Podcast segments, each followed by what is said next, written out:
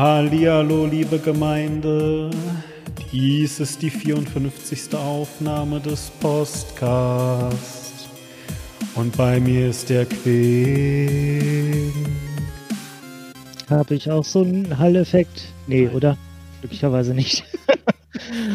oh mein Gott, warum habe ich das nicht kommen sehen, dass du sowas machst? Warum habe ich das nicht? Warum war ich jetzt tatsächlich kurz überrascht? Tja, da weiß ich auch nicht genau, warum du da, warum mich das überrascht hat. Ja, hier ist euer äh, Gemeindevorstand Diemen. Gemeindevorstand, Vorsteher, ich weiß es nicht. Jedenfalls, ähm, ja, äh, aber sagen wir es doch mal, wie es ist. Die nennen sich ja eh die ganze Podcast-Gemeinde, zumindest die deutschsprachige Podcast-Blase. Und äh, fand ich das ganz passend eigentlich, nicht? Muss man ja auch mal so sehen, wie es ist. Hallo, liebe Kongregation. Kongrega was? Kongregation. Aha. Okay, ja. So, ja, äh, wir sind wieder hier und haben uns äh, hier heute für euch versammelt. Äh, und zwar nicht in seinem Namen, aber dafür äh, in unserem praktisch. Und haben uns einfach überlegt, dass äh, wir heute mal so einen richtigen Blitzstart hinlegen wollen. Ja, einfach ein bisschen schnell das Ganze machen wollen. Denn ähm, tatsächlich sind wir heute wieder nicht alleine. Aber wen wir dabei haben, hört ihr nach der Story der Woche. Nein, das stimmt gar nicht. Sondern eigentlich hört ihr das erst, nachdem Quink euch gesagt hat, was das hier eigentlich ist. Quink, was ist das hier eigentlich? Genau, der Name, in dem wir uns hier versammelt haben, ist Postcast. Ähm, das ist der Podcast, worin wir auf meistens vergangene Debatten zurückblicken und uns dazu überlegen, hat denn diese Debatte was gebracht? Wurde die vernünftig geführt? Äh, wurden da vernünftige Argumente beigebracht oder äh, haben die alle nur aneinander vorbeigeredet oder haben die alle nur geredet, um sich selbst reden zu hören? War Don Alfonso äh, dabei? War Don Alfonso dabei? Haben wir äh, hat Dieter nur Witze drüber gemacht. Äh, die ganzen wichtigen Sachen halt. Die ganz, die ganz, ganz wichtigen Sachen, über die gesprochen werden kann, muss. Und wir sagen hinterher, wie es richtig war, weil genau. wir das wissen. Natürlich. Genau. Sicher. Und heute reden wir über ein, wieder mal über ein Thema, das noch nicht abgeschlossen ist, denn wie unser Gast vorhin im Vorgespräch so schön sagte, es ist auf die Ewigkeit angelegt. Das heißt, da können wir lange warten, bis man da eine vernünftige, zurückblickende Folge draus machen kann. Aber ich denke, es gibt da seit Ewigkeiten auch eine Debatte drüber, über die kann, kann man sehr gut reden. Richtig, ganz genau. Und ich meine, so gesehen haben wir ja immerhin schon eine halbe Ewigkeit gewartet. Dementsprechend haben wir uns gedacht, so Halbzeit ist ja auch eine Zeit oder so ähnlich. Und ich meine, hey, es ist EM, das heißt, Fußball-Metaphern sind sowieso ganz gut. Und und damit wir aber eben nicht totalen Quatsch erzählen, sondern jemanden äh, haben, die uns halt eben sozusagen auch Quatsch erzählen kann, äh, begrüßen wir heute Gesche. Äh, hallo. Moin. Hi. Hi. Ja, äh, also und Gesche ist nämlich äh, nicht einfach irgendjemand, ja. Also das ähm, für die wenigen von euch, die äh, sie vielleicht nicht kennen, Gesche ist nämlich äh, auf Twitter die Chaserella und außerdem ist sie Zauberin. das habe ich festgelegt. Und ähm, das hast du festgelegt. Das habe ich festgelegt. Und äh, die Gesche, die habe ich nämlich kennengelernt, tatsächlich ähm, auf meinem bisher einzigen Podcasterinnen-Treffen bei ähm, äh, ja, einem, einem Podcaster, dem Sven, der den Kulinari-Cast macht. Ganz geil eigentlich. Ähm, ja, und äh, da haben wir uns einfach kennengelernt. Und äh, als wir so ein bisschen gequatscht haben, fanden wir uns, glaube ich, ganz cool. Und also ich meine, wir uns selber natürlich, aber auch gegenseitig. Und äh, als Quink dann also jetzt kürzlich so sagte, so, hm, eigentlich müssten wir mal über Kirche reden, aber es wäre eigentlich ganz toll, wenn irgendjemand dabei wäre, der Kirche vielleicht erstmal nicht hasst und zweitens äh, vielleicht sogar was darüber weiß, hm, habe ich dann ja direkt eben an Gesche gedacht und sie gefragt und freundlicherweise steht sie uns heute zur Verfügung und Rede und Antwort. Hi. Schön, dass ich da sein darf. Danke euch. Aber Demon, weißt du noch, weil ich weiß es nicht mehr, warum du mit dieser Zauberin angefangen hast? Ich glaube ja, weil du dir immer nicht merken konntest, ob es Pfarrerin, Pastorin oder Priesterin heißt. Auch? Und dann hast du einfach Zauberin gesagt. Darüber müssen wir auch gleich dringend reden, weil, also ich meine, unter genau. uns gesprochen, ja, ich nehme diese, diesen Quatsch, nehme ich hier alles nur auf, weil ich mir das eh nicht merken kann. Aber ähm, äh, also das ist ein Teil dessen. Ich finde aber tatsächlich, also, das ist der zweite Teil, dass, dass, dass diese Art von Seelsorge ein bisschen was von Zaubern hat. Ähm, aber das ist eher so ein sehr metaphorisches Ding. Also ich weiß halt nicht, ich, ich, ich finde Seelsorge im Allgemeinen ist mir, ist, ist, ja, zauberhaft. Nein, aber ich meine, ist halt etwas Magisches irgendwie und ich finde das ganz geil. Ich persönlich. Aber ja, und daher kam das jedenfalls. Ja. Aber positiv konnotiert. Ja, ja, ja, natürlich, natürlich. Also man könnte ja auch sagen, so hier Zauberin mit irgendwelchen billigen so, Tricks von, arbeitet von Ost mit, mit Dampf und so meinst du. Nee, aber das macht ihr ja alles nicht. Also ihr, da wo ich da wo ich zur Kirche gegangen bin früher, ja, da hat man mir noch erzählt, dass das irgendwie das Blut Jesu ist und so ein Quatsch. Also von daher, das macht ihr ja alles gar nicht. Das ist ja ähm, von daher. Aber vielleicht fangen wir doch da mal an. Also wer bist denn du eigentlich und was macht dich ausgerechnet zu irgendwie einer Person, mit der man über Kirche sprechen möchte und reden kann und äh, alles andere? Ich wollte schon fragen, ich weiß nämlich auch sehr wenig über dich, Kische. das stimmt, wir kennen uns jetzt ungefähr seit zehn Minuten erst hier. Ähm, genau, also ich bin Gemeindepastorin in Husum im Stadtteil Rödemis. Da legen die Leute hier besonderen Wert drauf, dass sie nicht nur Husumer, sondern Rödemisser sind. Und ich bin jetzt seit drei Jahren hier auf dieser Stelle. Also ich habe evangelische Theologie studiert in Kiel und habe dann in Husum hier mein Vikariat gemacht. Das ist der also Vikariat ist der praktische Ausbildungsteil, so wie bei den Lehrern das Referendariat, das ist bei uns Vikariat. Genau, und jetzt bin ich hier auf meiner ersten Stelle in Husum. Ganz klassisches Gemeindepfarramt mit Sonntagsgottesdienst und Senioren und Konfis und Kita und Kindergruppe und ja, Seelsorgegesprächen natürlich, Beerdigungen, Taufen. Alles, was dazu gehört. Husum ist ja sehr geil. Also äh, so direkt an der Nordsee. Ja. Da würde ich auch gerne mal. Ich komme aus Bremen und äh, ja, mehr ah, das ist, gar nicht so weit, okay. Ja, mehr ist wundervoll. Ich, äh, jetzt lebe ich in Mainz und vermisse äh, es sehr. Ich war ewig nicht am Meer.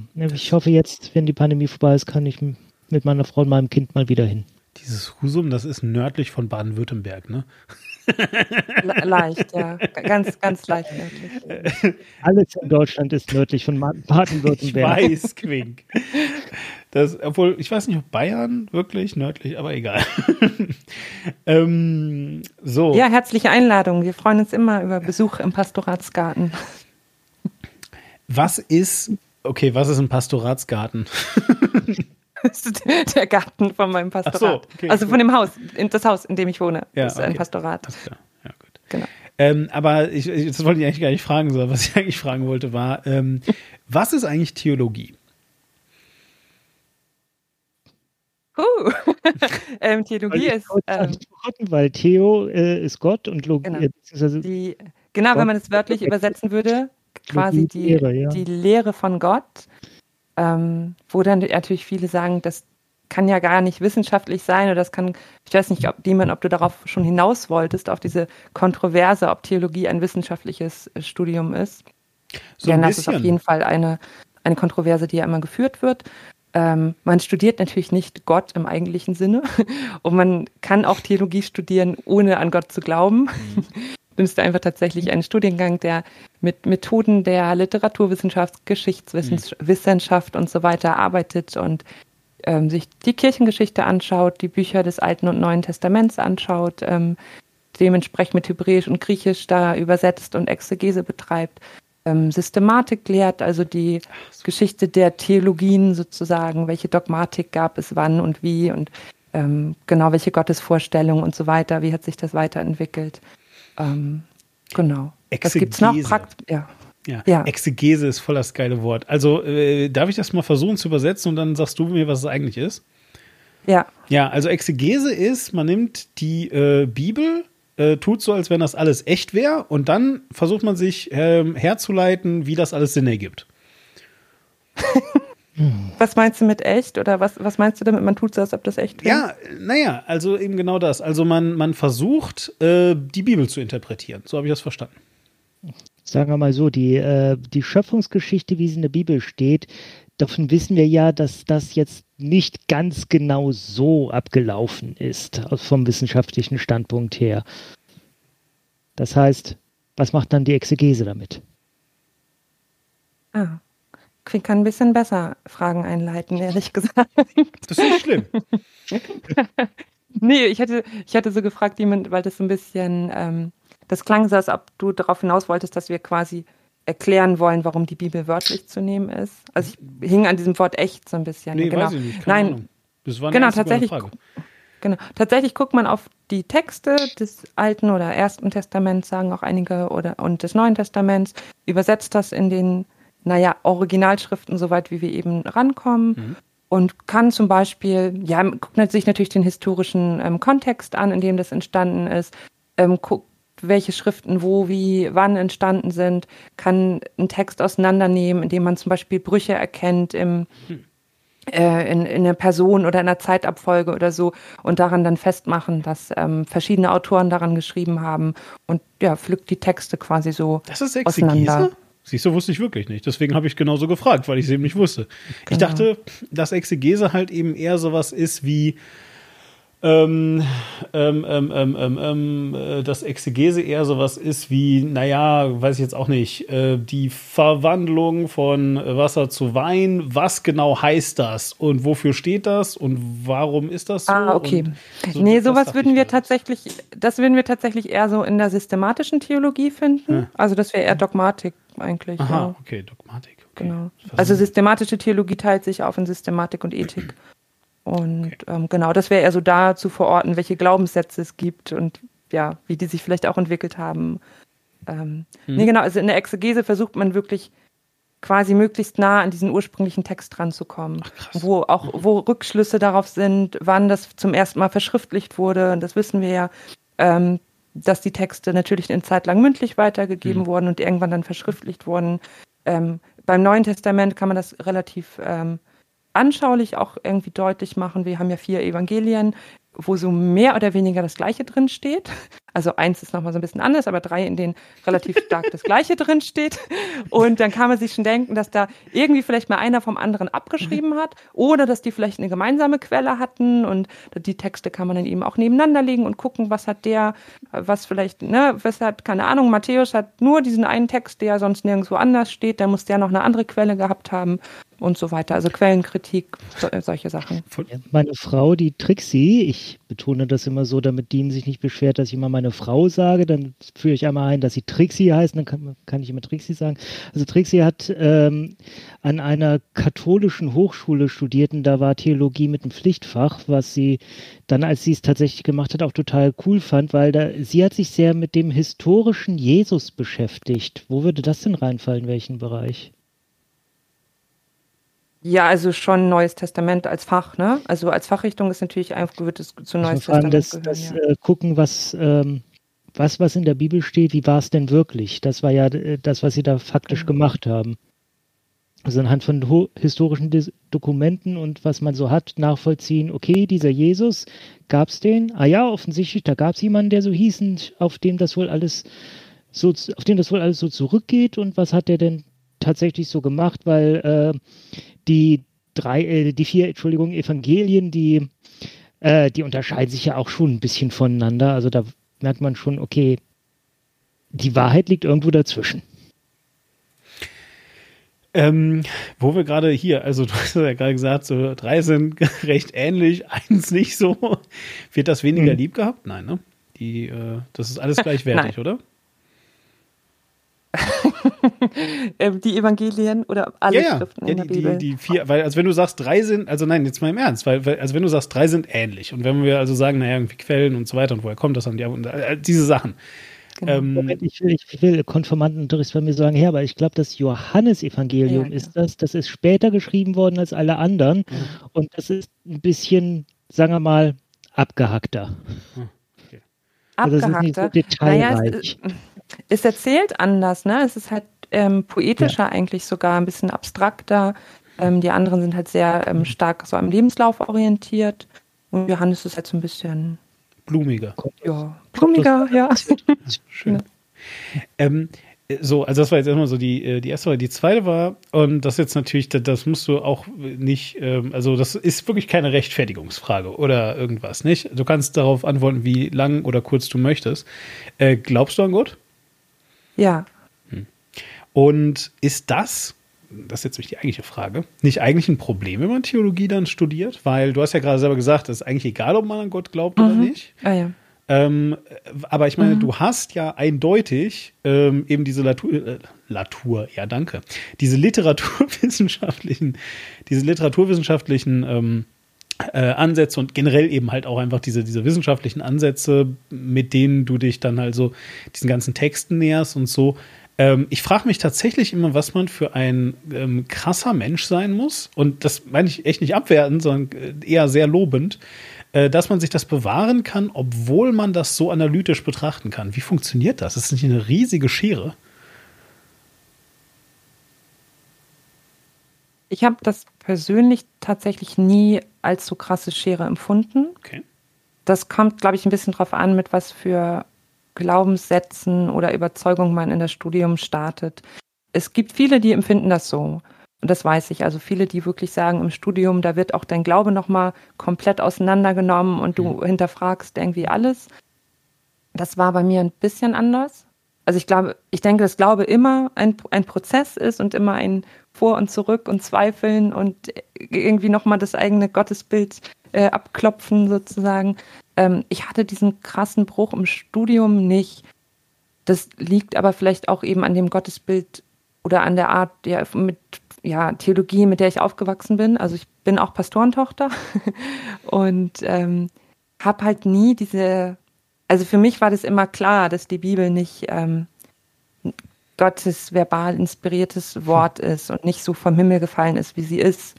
Und ähm, genau, mein Papa ist halt Pastor und der ist da auch sehr ähm, liberal, sage ich mal, und offen und ähm, nicht jetzt so ganz. Ich benutze manche Begriffe ein bisschen flapsig. Ich hoffe, dass sich dadurch niemand äh, auf den Schlips getreten fühlt. Aber genau, der ist jetzt halt nicht so super fromm in dem Sinne, dass er jetzt vielleicht die Bibel total wörtlich nimmt und da die Evolutionslehre abschaffen möchte oder so. ähm, genau, von daher bin ich relativ selbstverständlich damit aufgewachsen, dass Religiosität und Glaube eine gute Sache ist und einen auch tragen kann und begleitet, ähm, dass es aber nicht im Widerspruch zu der Welt steht mit naturwissenschaftlichen Erkenntnissen und dass die Bibel halt ein von Menschen geschriebenes Buch ist.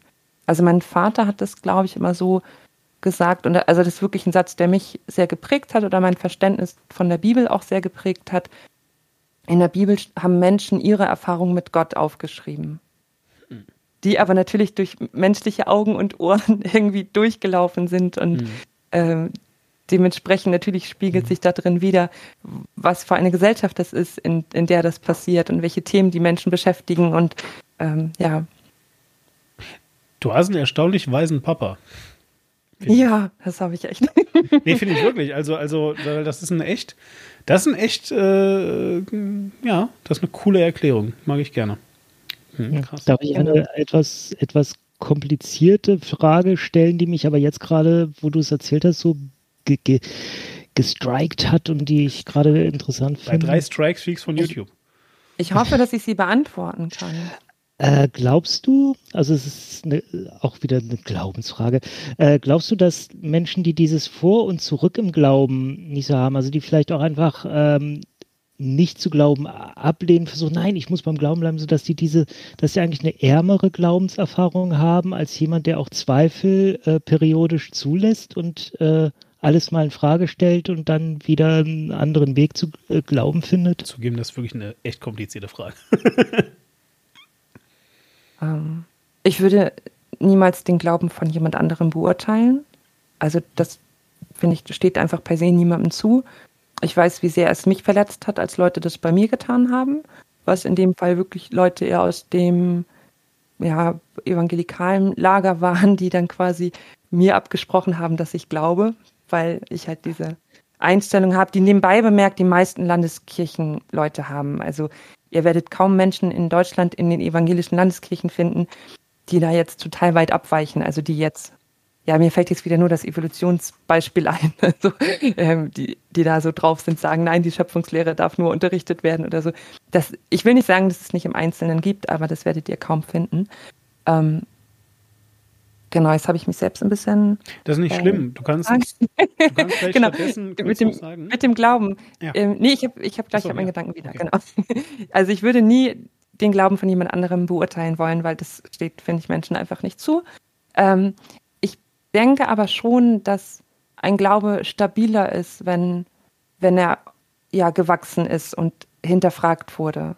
Das ist schon mein Eindruck. Es gibt ja auch immer wieder so Berichte von Leuten, die dann eine Religion sich wieder abgetan haben. Und das sind häufig Leute, die sehr extrem da drin waren vorher. Ne? Also gerade in, in Amerika, in manchen evangelikalen Gemeinden kennt man das so. Ähm, und die dann, dann gibst du nur so ganz oder gar nicht. Weil ich glaube, wenn man dann so eine Karte aus dem Kartenhaus rauszieht, dass dann eher alles zusammenbricht. So, das ist, das ist mein Eindruck.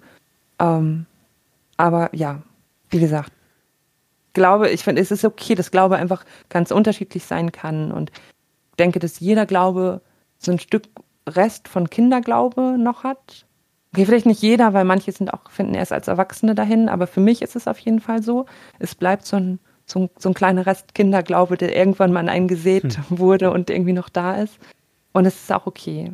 Genau, ich finde, man sollte sich da nicht über, man kann diskutieren, das finde ich auch wichtig, auch sagen, so was du sagst, das ist für mich, in meinem Verständnis ist das nicht christlich, wenn du jetzt sagst, man soll Schwule hassen oder was auch immer. Nein, also tun wir ja nicht, wir hassen ja nur die Sünde und nicht den Sünder. Mhm. Aber, ne, also kann ich sagen, das ist nicht mein Verständnis von, von dem, was Jesus gelehrt hat und gelebt hat. Aber ich möchte nicht den Glauben von jemandem beurteilen. Mhm. Vielleicht einfach zwei äh, Fragen, die sich mir jetzt gerade aufdrängen. Die, also übrigens, äh, liebe HörerInnen, wenn ihr das hört und euch jetzt irgendwie denkt, warum eigentlich werden diese ganzen, diese ganzen ganz grundlegenden Fragen eigentlich nicht einfach so total, ähm, wie soll ich sagen, ähm, äh, systematisch abgearbeitet, ganz am Anfang und, und warum kommt Demon immer mit zum grundlegenden Quatsch mitten rein? Das hängt damit zusammen, dass ich glaube, dass das gut ist. Und wenn das nicht gut ist, dürft ihr mir gerne einen Kommentar hinterlassen. So, und äh, damit kommen wir zurück zum eigentlich, zur eigentlichen Frage. Erstens, was ist eine Landeskirche? Ist das ähm, eine Art Dachkirche, die über dir drüber ist? Ist das deine Kirche, weil du auf dem Land lebst? Oder äh, ist das die, die Vereinigung aller Bundeskirchen der evangelischen Kirche? Ich habe die letzte Option nicht verstanden. Ich, auch nicht. ich antworte trotzdem auf deine Ich habe einfach irgendwas mir ausgedacht, weil mir nichts Drittes eingefallen ist. Okay. Ähm, Landeskirche, wenn man das so im allgemeinen Sprachgebrauch benutzt, wird es meistens in Abgrenzung zu Freikirchen ähm, benutzt, das Wort. Ähm, genau, also es ist Genau, es gibt halt mehrere Landeskirchen in Deutschland, die sich zusammenschließen, also evangelische Landeskirchen in dem Fall, die sich zu EKD zusammenschließen, Evangelische Kirche in Deutschland. Genau, das, ja, es ist, vielleicht kann man es am ehesten sagen, so wirklich so ein Dachverband quasi. Mhm. Also ich gehöre zum Beispiel als Schleswig-Holsteinerin zur Nordkirche, die entstanden ist aus der vorher nordelbischen und mecklenburgischen und pommerschen Landeskirche. Die sind fusioniert vor ein paar Jahren. Genau, ich bin auch bei der Land, also als Pastoren sind wir bei den in der Nordkirche zumindest bei den Landeskirchen auch angestellt. Ähm, genau. Hm. Okay, das ist. Die Landeskirche unterteilt sich dann in Kirchenkreise und die unterteilen sich in Bezirke und die in Gemeinden und, ah, und so weiter. So, ein bisschen vielleicht wie Bundesländer. Also das ist schon so eine, äh, so eine Struktur vielleicht, die man so ein bisschen äh, mit der politischen Struktur auch vergleichen kann. So, und, und, und dein, genau. also die, das, ähm, das äh, Ding, dem du vorstehst, ist eine Gemeinde vorstehst, heißt das so? genau. Ja, also ich bin in meinem Fall, weil ich noch im Probedienst bin, in eine Gemeinde entsandt und der Gemeinde ähm, steht der Kirchengemeinderat vor. Mhm. Das ist, oder früher hieß das Kirchenvorstand. Ähm, bei uns heißt es mittlerweile Kirchengemeinderat und ich bin da auch drin und ähm, stellvertretende Vorsitzende. Also der Pastor oder die Pastorin ist immer Vorsitzende oder stellvertretende Vorsitzende und das jeweils andere ist dann eine ehrenamtliche Person. Mhm. Der Rest des Kirchengemeinderats ist auch ehrenamtlich. Generell ist sehr viel, ähm, gerade in der evangelischen Kirche, in der Nordkirche nochmal besonders, ähm, wirklich basisdemokratisch und sehr mhm. viel auf Ehrenamt aufgebaut. Auch die Synode bei uns ist zu einem sehr großen Teil, also die, das Gremium, das mhm. der Nordkirche vorsteht quasi, ähm, ist auch ähm, genau demokratisch gewählt und besteht zu einem sehr großen Teil aus Ehrenamtlichen. Gut, das mhm. äh, hilft schon sehr. Aber das, das klingt, heißt auch sofort. Warte, noch zweite, noch zweite Frage, weil das war mir auch noch eben wichtig, das kurz abzumachen, weil du es einfach gerade noch eingeworfen hast. Ähm, so, du, wie gesagt, bist äh, da also ähm, äh, in eine evangelische Gemeinde entsandt, stellvertretende Vorsitzende des ähm, dieses Rates und zwar von einer evangelischen ähm, wie gesagt, nicht? Also, also von, von, von einer evangelischen Gemeinde. So, jetzt hast du gerade gesagt, ähm, irgendwie, dass du dieses Beispiel bringst und äh, weil das so ein bisschen das ist, was Menschen im Kopf haben, wenn sie an Amerika und dann irgendwelche evangelikalen ähm, Extremisten denken, ist, also hat, haben diese Wörter, außer dass beide mit Evan anfangen, irgendwas miteinander zu tun, evangelisch und evangelikal? ähm, oder, oder ist das einfach nur, ja, klingt halt so ähnlich? Oh, ihr bringt echt Fragen, die mich ins Schwitzen bringen. ist gut. Ähm, evangelikal, oh Gott, ich, ich weiß, das würden mir jetzt Leute um die Ohren hauen wahrscheinlich, die sich selbst als evangelikal bezeichnen. Ich komme zum Teil aus so einer Ecke, wo das durchaus mal böse als Schimpfwort benutzt wird. Ähm, habe ich, muss ich, ich sagen, auch. im Studium auch, habe ich im Studium auch relativ äh, flapsig getan. ähm, und ich könnte jetzt wahrscheinlich auch nicht die perfekte Definition für evangelikal bringen, aber ich sage mal allgemein verbunden wird damit halt ein ja eher sehr frommer Glaube, ein sehr ähm, bibeltreue, bibeltreuer Glaube, ähm, eher tendenziell konservative Ansichten.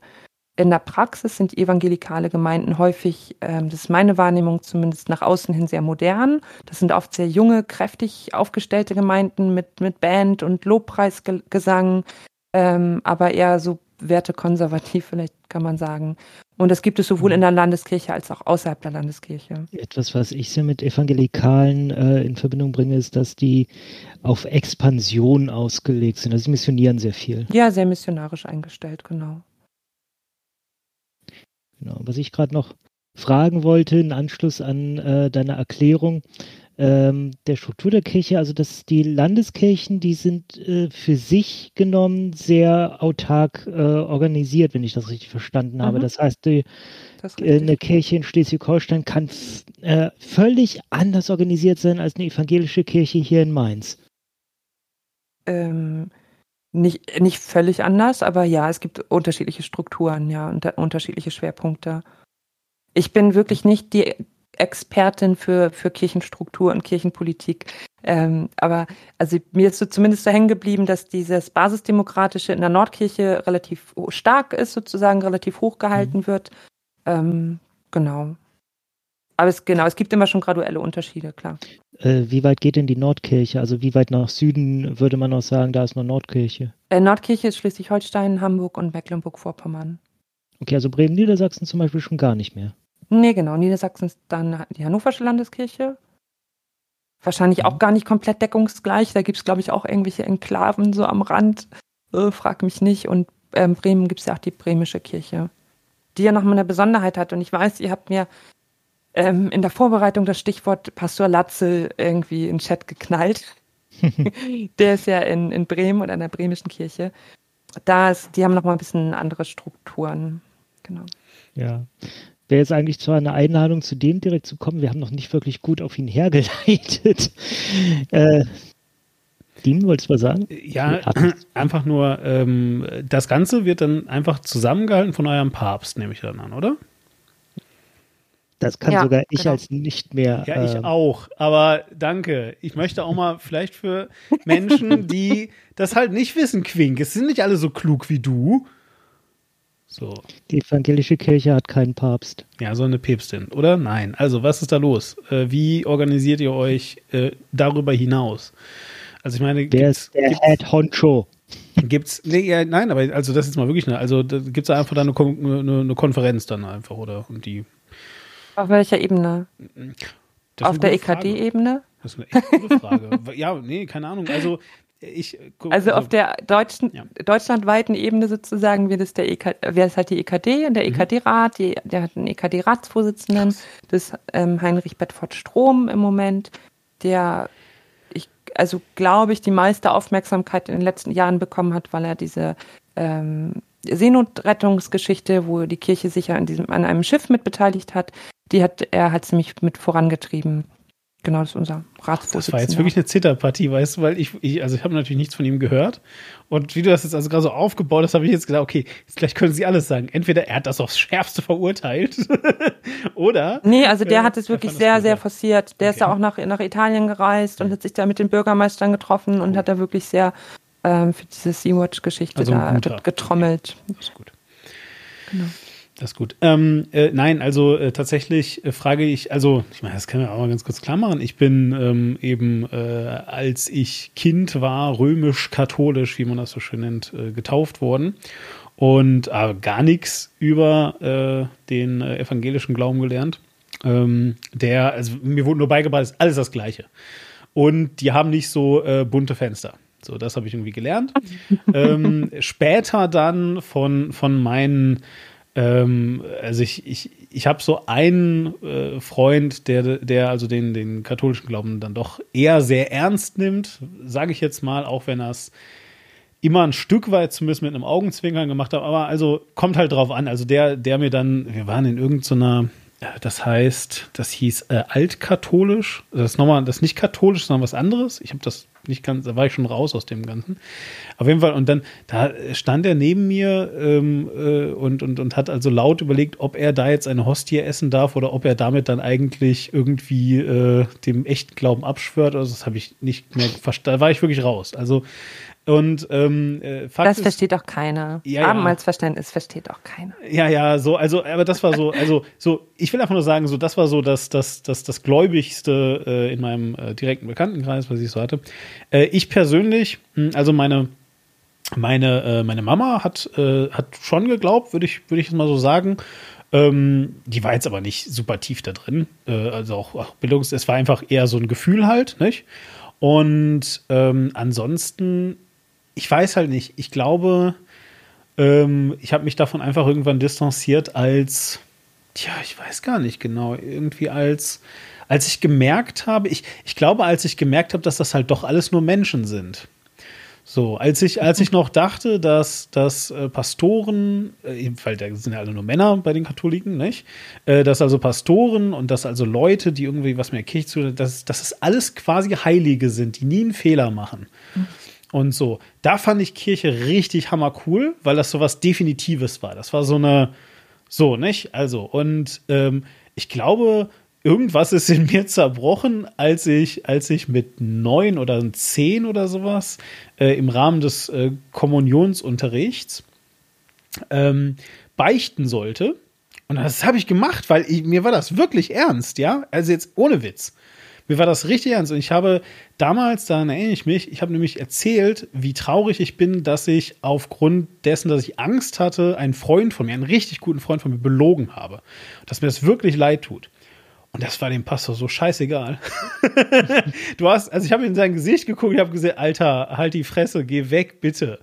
Ja, und ich habe gesagt, sollst du das Gesicht dabei nicht normalerweise nicht sehen? Wir saßen uns gegenüber. Nee, das war ohne, nicht so ein Beichtstuhl-Ding, mhm. das war, wir haben uns gesehen, ja. Egal, äh, vielleicht, vielleicht war das auch eine komische, ist ja wohl, ne, so, und ja, und dann bin ich halt so, und äh, ich, ich, ich glaube, damit hat es halt angefangen.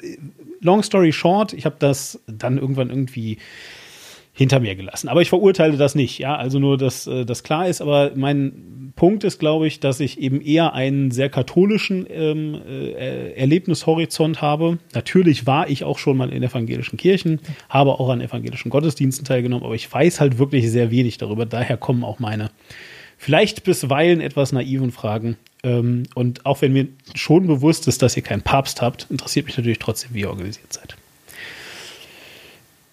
Genau, also vielleicht, wenn das so hängen bleiben könnte, tatsächlich relativ basisdemokratisch. Mhm. Ja, okay. das habe ich Soll auch ich mitgenommen. Meine Kirchengeschichte erzählen. Ja, komm, erzähl eigentlich. Ich versuche es mal ganz kurz zu machen. Also ich bin äh, evangelisch getauft, evangelisch äh, konfirmiert, insofern evangelisch erzogen. Also wir sind auch sonntags nie in die Kirche gegangen, äh, es sei denn zu irgendwelchen äh, Festen wie Hochzeiten und sowas, wenn halt was mit der Familie war und ähm, also eine typische evangelische Familie. Ich glaube ja. Also ja, gerade in Bremen, da ist das so richtig typisch. Äh, ich weiß nicht, ob es bei dir, also wenn du es dazu sagst, ist es bei dir wahrscheinlich genauso. Und ähm, als ich dann aus Bremen weggezogen bin, da ist da auch das, also äh, ich habe mich äh, in dem Dorf, wo äh, meine Eltern sind irgendwann mit mir aufs Land gezogen, in dem Dorf, wo ich konfirmiert wurde, die beiden Pastoren da, die waren echt super. Mit denen habe ich mich gut verstanden. Äh, die, ich glaube, auch wenn ich mich heute mit denen treffen würde, dann würde man sofort äh, sehr freundschaftlich miteinander reden.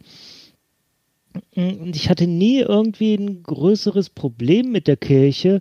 Äh, aber nachdem ich da weggezogen war, da schlief das so irgendwie alles ein bisschen ein. Ich habe einfach gemerkt, okay, es gibt für mich eigentlich äh, keinen Grund, noch in der Kirche zu sein. Auch glaubenstechnisch muss ich sagen, ähm, man wirft uns immer vor, faul, äh, faul zu sein, wenn man das sagt, aber ich bin Agnostiker. Also jemand, der sagt, äh, ja, kann ja alles sein, weiß ich halt nicht. Ich bin nicht in der Position zu sagen, diesen Gott gibt es oder diesen Gott gibt es oder diese Art zu glauben ist die richtige oder so. Weiß ich alles nicht. Vielleicht äh, alles ein bisschen oder nix. Keine Ahnung.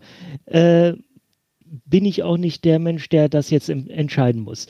Äh, und deswegen bin ich dann irgendwann aus der Kirche ausgetreten, einfach weil ich gesagt habe, ja, ist ja ein schöner Verein, aber hat, der hat mit mir nichts mehr zu tun, weil äh, ja, das ist halt nicht, wie ich lebe. Und warum soll ich dann dann Mitgliedsbeitrag zahlen bei einem Verein, wo ich äh, quasi nichts von habe? Aber ich habe nach wie vor nichts gegen die Kirche. Ich habe auch mal ein äh, Panel mitgemacht beim äh, jetzt kommt es mir gerade nicht, es war die evangelische Kirche in, äh, in Thüringen, die das organisiert hatte. Die hatte mich da eingeladen zu was und da habe ich gerne mitgemacht, weil das auch eine schöne Veranstaltung war. Ähm, und bin nach wie vor eigentlich der Kirche gegenüber sehr aufgeschlossen. Auch äh, ja, wenn ich manchmal, also ich war einmal in einer Weihnachtspredigt äh, mit meiner damaligen Freundin und ihren Eltern, die wollten da gerne hin. Ja, okay. Und da hat der ähm, Pastor, war es glaube ich, oder war es eine Pastorin? Ich glaube, es war ein Pastor, der hat äh, dann so gesagt, ja, nur durch Jesus kannst du Freude finden.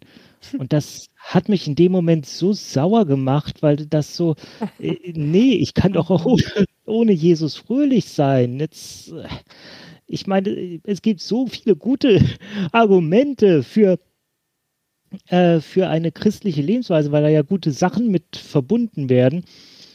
Ähm, so im Basischen, ich meine, es gibt auch vieles dran zu kritisieren. Äh, das, äh, da werden, glaube ich, viele unserer Zuschauer jetzt gerade ihre E-Mail-Tippfinger gezückt haben. Aber ähm, prinzipiell, das war jetzt wirklich ein scheiß Argument, fand ich. da hier gerade eine Stille entsteht und ich mir gerade nicht ganz sicher war. Ich habe mich gefragt, ob da, ich hatte mich gefragt, ob da eine Frage impliziert war, aber ich dachte, das. Nee, das wollte ich nicht. Ich würde es einfach so stehen lassen, ne? Ja, ja ist auch fein. Was ich mir nämlich gerade bei deiner Erklärung und, und auch überhaupt, während ich dann auch so erzähle, so, ich habe mich gerade so gefragt, ist das eigentlich, ihr habt aber, also, was eigentlich besser, evangelisch oder katholisch? Weil, also folgendes, nein, jetzt mal im Ernst. Ähm, und zwar, weil, weil äh, ich das mich so, äh, so lustig fand, wie du Quinn gerade so gesagt, ja, und ich hatte nicht so richtig Lust, mich da zu entscheiden und das ist irgendwie nicht so meins. Und dann habe ich dann gesagt, ne, und dann Mitgliedsbeitrag und oh, auch doof und so. Und ähm, mir ist halt irgendwie so aufgefallen, so, ähm, eigentlich ist das ja voll geil, wenn man einem Verein angehört, ja, also, und ich meine, einer Glaubensgemeinschaft angehört, ähm, die halt vielleicht nicht jedes Jahr und auch andauernd äh, den nächsten schlimmen Skandal von irgendwelchen unsagbaren Dingen hinter sich herzieht, mit denen man sich automatisch auseinandersetzen muss, weil also, ich meine, ja, und wir müssen ja jetzt hier nicht tief in die evangelische ähm, äh, Kirchenpolitik reingehen oder so. Aber ähm, mir kommt es erstaunlich selten vor, äh, dass irgendwelche Brüder im Nebel und äh, Untersuchungskommissionen, wie viele äh, Kinder jetzt genau missbraucht wurden, aber das gucken mal lieber nur irgendein Typ aus Holland und ein anderer aus Köln oder sowas sich an. Und die berichten dann an den Papst und der überlegt sich dann, ob er vielleicht mal irgendwas dazu sagt. Und dann gucken wir mal und schauen wir mal. Und äh, so ich, ich habe halt irgendwie das Gefühl, das stört schon ein bisschen, wenn ich mir also überlege, angenommen, ich wäre äh, da jetzt noch irgendwie äh, dem, dem, dem zugetan, angenommen, ich wäre äh, gläubig in dem Sinne, das stelle ich mir halt unheimlich anstrengend vor, das auch noch die ganze Zeit vor sich zu rechtfertigen. Ähm, aber sowas habt ihr gar, gar nicht eigentlich, oder? Also so im großen Stil. ähm, als ich angefangen habe zu studieren, gab es in einer Einführungsveranstaltung eine, ähm, eine Themeneinheit, die hieß ähm, Zugabteilfragen.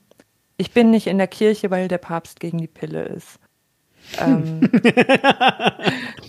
Sehr schön. Zugabteilfragen ist geil. Ja, also ich glaube, die, die Einladung damals fing damit an zu sagen, ähm, ne, als erstes Semester Theologie auf Pfarramt, wenn ihr im Zug unterwegs seid und ihr kommt mit eurem Sitznachbarn ins Gespräch und irgendwann kommt der Punkt, an dem er, an dem ihr gefragt werdet, was ihr dann macht oder was ihr studiert, dann habt ihr zwei Möglichkeiten. Entweder ihr sagt irgendwie BWL oder Biochemie oder so, dann habt ihr eure Ruhe oder ihr sagt die Wahrheit. es ist tatsächlich einfach so, dass es wenig Menschen gibt, die ähm, keine Meinung zu, zum Thema Kirche haben und ähm, auch relativ wenig Menschen, die sie einem nicht erzählen, wenn man als Stellvertreterin von, von Kirche mhm. wahrgenommen wird. Äh, das ist aber völlig in Ordnung. Und ähm, häufig dieses, ich bin nicht in der Kirche, weil der Papst gegen die Pille ist, häufig geht das relativ undifferenziert dann auch durcheinander. so. ähm, ich glaube aber, dass ähm, wir als Vertreter, Vertreterinnen der evangelischen Kirche uns das ein bisschen zu leicht machen würden, wenn wir dann in diesen Momenten immer nur sagen, ja, das sind ja nur die Katholiken. So, na klar, die haben diese ganzen Missbrauchsfälle und dieses und jenes und da ist das Ganze böse, aber wir sind ja hier die viel reflektierteren, moderneren Protestanten und so. Ähm, das, ähm, das ist vielleicht ganz angenehm. Also kann man, kann man so machen. ich glaube, das Glauben einem Nein, viele. Glaub, also, also, also ich würde es euch glauben, ganz ehrlich. ja, und klar, manchmal, wenn man so den, die Abkürzung nehmen will, dann sagt man das halt vielleicht auch einfach so, ja, oh mein Gott, ich bin nicht katholisch. Und tatsächlich, natürlich ist es wichtig zu differenzieren. Und wenn mhm. zu mir Leute kommen, die meinen, dass sie total ähm, kluge Kirchenkritik äußern und nicht mal die Konfession auseinanderhalten können, dann denke ich mir schon so, na ja, auf welchem Level reden wir hier gerade? Es gibt sehr viel Kirchenkritik auf einem sehr niedrigen Niveau. Es gibt natürlich auch gute, kluge und berechtigte Kirchenkritik. Aber äh, worauf ich hinaus wollte, ähm, ich würde es mir halt nie so einfach machen. Das erste natürlich, jeder Skandal, der die katholische Kirche erschüttert, färbt auch in dem Sinne auf uns ab, dass die, die Austrittswellen, die dann kommen von Kirchenmitgliedern, uns auch betreffen. Und wir haben da genauso unseren Rucksack von, von Verfehlungen, die in den evangelischen Kirchen passiert sind. Wir haben auch Missbrauchsfälle bei uns in den Kirchen. Wir haben auch Dinge, die nicht gut aufgearbeitet wurden. Wir haben auch als evangelische Landeskirchen nicht nur eine glorreiche Geschichte davon, wie mit ähm, ähm, ja, homosexuellen Menschen oder Transpersonen mhm. oder wie auch immer ähm, umgegangen wurde. Und Darf ich da kurz von, was leider ja. Hartes einwerfen? Ja. Es gab ja, ich weiß gar nicht mehr wann, ich glaube, es ist schon 10 oder 20 Jahre sogar her, gab es in Bremen den großen evangelischen Kirchentag und da gab es ja noch große Proteste, weil da auch Leute aufgetreten sind, die Werbung für Konversionstherapie gemacht haben. Also der forcierten Umwandlung von Homosexuellen in äh, gute Heterosexuelle. Was? Ja, das, auch das ist ein Teil, der in der evangelischen Kirche leider vorhanden ist. Okay. Genau. äh, Entschuldigung, du wurdest gerade unterbrochen, glaube ich. Ähm, nee, genau, nee, alles gut. Das ist ja, ähm, okay. ist ja völlig richtig. Und genau das ist halt, ähm, ich glaube, dass in der evangelischen Kirche halt schon das Spektrum größer ist. Zumindest dass es auch offiziell größer sein darf, also das theologische mhm. Meinungsspektrum. In der katholischen Kirche ist es das an der Basis, denke ich, auch. Nur strukturell sind die äh, natürlich viel mehr an ihre Hierarchie gebunden. Ähm, ja. ja. aber von daher, ich würde es mir niemals so einfach machen, immer nur zu sagen, ja, bei den Katholiken ist das ja so und so und bei uns, nee, wir haben auch, auch von der evangelischen Kirche ist da leider viel, viel Verfehlung ausgegangen und ist auch viel Leid angerichtet worden. Und das ist halt ähm, Teil von der, von der Verantwortung, die wir auch tragen müssen, die man dann ähm, nicht mit irgendeinem Verweis wegwischen kann, dass es immer nur die anderen sind. Ich bin ja immer ein großer Freund davon, den Hörerinnen irgendwie was mitzugeben, was sie dann auch praktisch anwenden können. Wenn jetzt also ähm, Hörer, Hörerin dich oder äh, äh einer Kollegin im äh, Zuckerabteil trifft.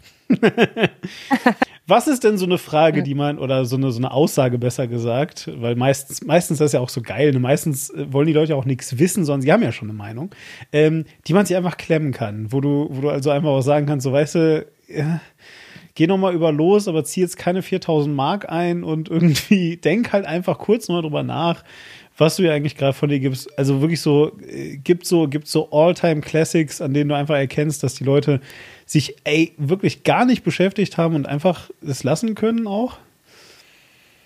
Mhm. oh, wo fange ich an? kannst ja, kannst ja so also, deine, deine, Top 3 nennen. Sowas, keine Ahnung. Ah, okay. Ähm, ja, Klassiker. Also ich habe keine Lust irgendwie darüber zu reden, dass die Kirche scheiße ist, weil die irgendwann mal Kreuzzüge gemacht hat. Also sowas, diese ganz alten historischen Geschichten. Mhm. Ähm, das äh, muss nicht unbedingt sein. Ähm,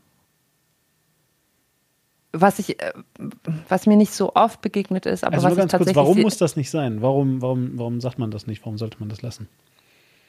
Wo führt es hin? Also was, was sollte es bringen, mit einer Pastorin aus dem 21. Jahrhundert darüber zu diskutieren, dass Kreuzzüge im Mittelalter vielleicht nicht die beste Idee waren?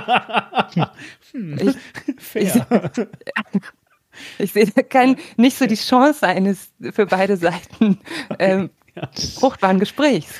Stimmt, hast du recht. Ja, das ist so fair. Ich, ich, kann das, im Zweifel kann ich das alles noch als Seelsorge labeln und sagen, okay, wenn du einfach deinen Frust mal rauslassen musstest, dann halte ich auch dafür her. Das ist okay, aber lass, lass uns ehrlich sein, dieses Gespräch führt ansonsten dann nirgendwo hin. Also, also meinst du, habt ihr recht deckungsgleiche Meinungen auch vielleicht? Wirklich, ja. Ähm, nein, generell alles, was einfach so undifferenziert ist oder wenn jemand wirklich einfach, wenn die Meinung von Kirche schon feststeht und es ist ihr eh alles Kacke und da braucht man nicht zu differenzieren. Ja, gen generell, ähm, wenn Menschen, die ein wie auch immer gearteten Glauben an etwas Göttliches haben, per se als, als dumm oder unreflektiert dargestellt werden. Mhm. Das ist auch ein Niveau, auf dem ich eigentlich keine Lust habe zu diskutieren. Ähm, Genau, man kann mich gerne über meinen Glauben befragen und ich habe auch kein Problem damit, wenn jemand anderes nicht gläubig ist oder andersgläubig ist. Ähm, aber es muss irgendwie auf Augenhöhe sein. Und wenn mhm. jemand diese Augenhöhe verlässt und denkt, man ist halt irgendwie generell per se schon mal irgendwie dumm oder es stimmt irgendwas nicht mit einem, nur weil man eine, eine Gottesvorstellung hat oder einen, einen Glauben hat, das ist, ja, da habe ich auch einfach keinen Bock drauf. So. Ähm, Im Studium früher gab es immer noch so einen Klassiker, ähm, ob wir, ob man, äh, also es ist eine sehr persönliche Frage, ob ich dann eigentlich Sex haben dürfte, wenn ich Pastorin werde oder Theologie das studiere. Das ist eine recht persönliche Frage, kann man so sagen, ja. Kommt ja. überraschend oft, also wirklich. Da muss man ehrlich sagen, da sind äh, unterschiedliche Versionen von in, äh, in Umlauf. Punkt. Es gibt von dem Sex haben. Ja, es gibt ja, es gibt ja dieses. Von Sex sind unterschiedliche. Das ist das tatsächlich so erstmal richtig ja, klingt, das stimmt. Ja. Nee, ich meine tatsächlich, äh, diese, das Zölibat im Katholizismus, das äh, wird ja häufig gerne mal mit dem. Äh, ja, aber das sind ja die Katholiken, da haben wir ja nichts mit zu tun. Genau. um jetzt mal den rhetorischen Kniff aufzugreifen, den ich eben selber. Äh, sehr, sehr, sehr schön. Sehr, sehr schön. Nee, aber ja, und dann, ist, es gibt vielleicht noch so eine Sache, alles, was irgendwie so, ähm, naja, so anmutet wie total aufklärerisch, weil sie halt vielleicht mal irgendein Dan Brown oder weiß ich nicht was, äh, das immer so ist, äh, Buch gelesen haben, wo ich mir halt so denke, ja, das sind die Erkenntnisse der Bibelwissenschaften seit hunderten von Jahren. Mhm. Also, ja, aber Gesche, weißt du denn nicht, dass dieses und jenes Buch, das wurde ja aus der Bibel rausgeschmissen und wuhu und Verschwörungstheorie und so. Und es ist halt so, ja, das ist ähm, Kanonisierung der biblischen Schriften. Wir lernen das im Studium. Wir wissen das alle mhm. seit lange schon. Ähm, ja. Soll ich dir was sagen? Und ich glaube, man kriegt sogar äh, Bibelausgaben, da steht das wieder drin. Also da wurde, wurden die rausgeschmissenen Bücher nochmal reingetan, um zu sagen, guck mal, das ist rausgeflogen. Ja, zum Teil, ja, genau. Es gibt diese Apokryphen, es gibt aber auch noch andere Schriften, aber ja, genau. Ja. Soll ich dir mal was sagen? Ja, diese Sachen, die rausgeschmissen wurden, weißt du, wer die rausgeschmissen hat? Richtig, wir. ja, sehr schön. Und wir haben ein Buch darüber geführt, damit sie nie wieder reinkommen. Schön. Ich kenne diverse äh, Leute, die, ähm, die definieren sich selbst als äh, Atheisten und begründen das damit, dass sie mal eine ganz schreckliche Erfahrung mit irgendwelchen Kirchenvertretern gehabt haben. Äh, was ich prinzipiell verstehe und was ich Ihnen auch keinesfalls äh, irgendwie streitig machen möchte, ich finde nur, die Kirche insgesamt aufgrund der Handlung Einzelner abzunehmen, finde ich immer schwierig. Aber es passiert immer. Also das ist. Ja. das ist das, was passiert. Also es gibt zum Beispiel auch gibt's Studien, also innerkirchliche Studien, die zeigen, dass die Wahrscheinlichkeit, dass jemand aus der Kirche austritt, also das ist jetzt im Bereich der evangelischen Kirche erhoben worden, die Wahrscheinlichkeit, dass jemand austritt, sinkt einfach, sobald er einfach nur den Pastor oder die Pastorin persönlich kennt oder irgendwie kennengelernt hat. Also quasi, sobald ich bei jemandem einmal an der Tür war und zum Geburtstagsbesuch gemacht habe oder wie auch immer, sinkt die Wahrscheinlichkeit, dass die Person aus der Kirche austritt. Oh, es ist einfach mit einzelnen Menschen verbunden und mhm. ganz viele Geschichten von Kirche, Wiedereintritt, Austritt, gute Erfahrung, schlechte Erfahrung sind sehr, sehr stark auf einzelne Personen, also auf Amtsträgerinnen. Mhm ähm, bezogen.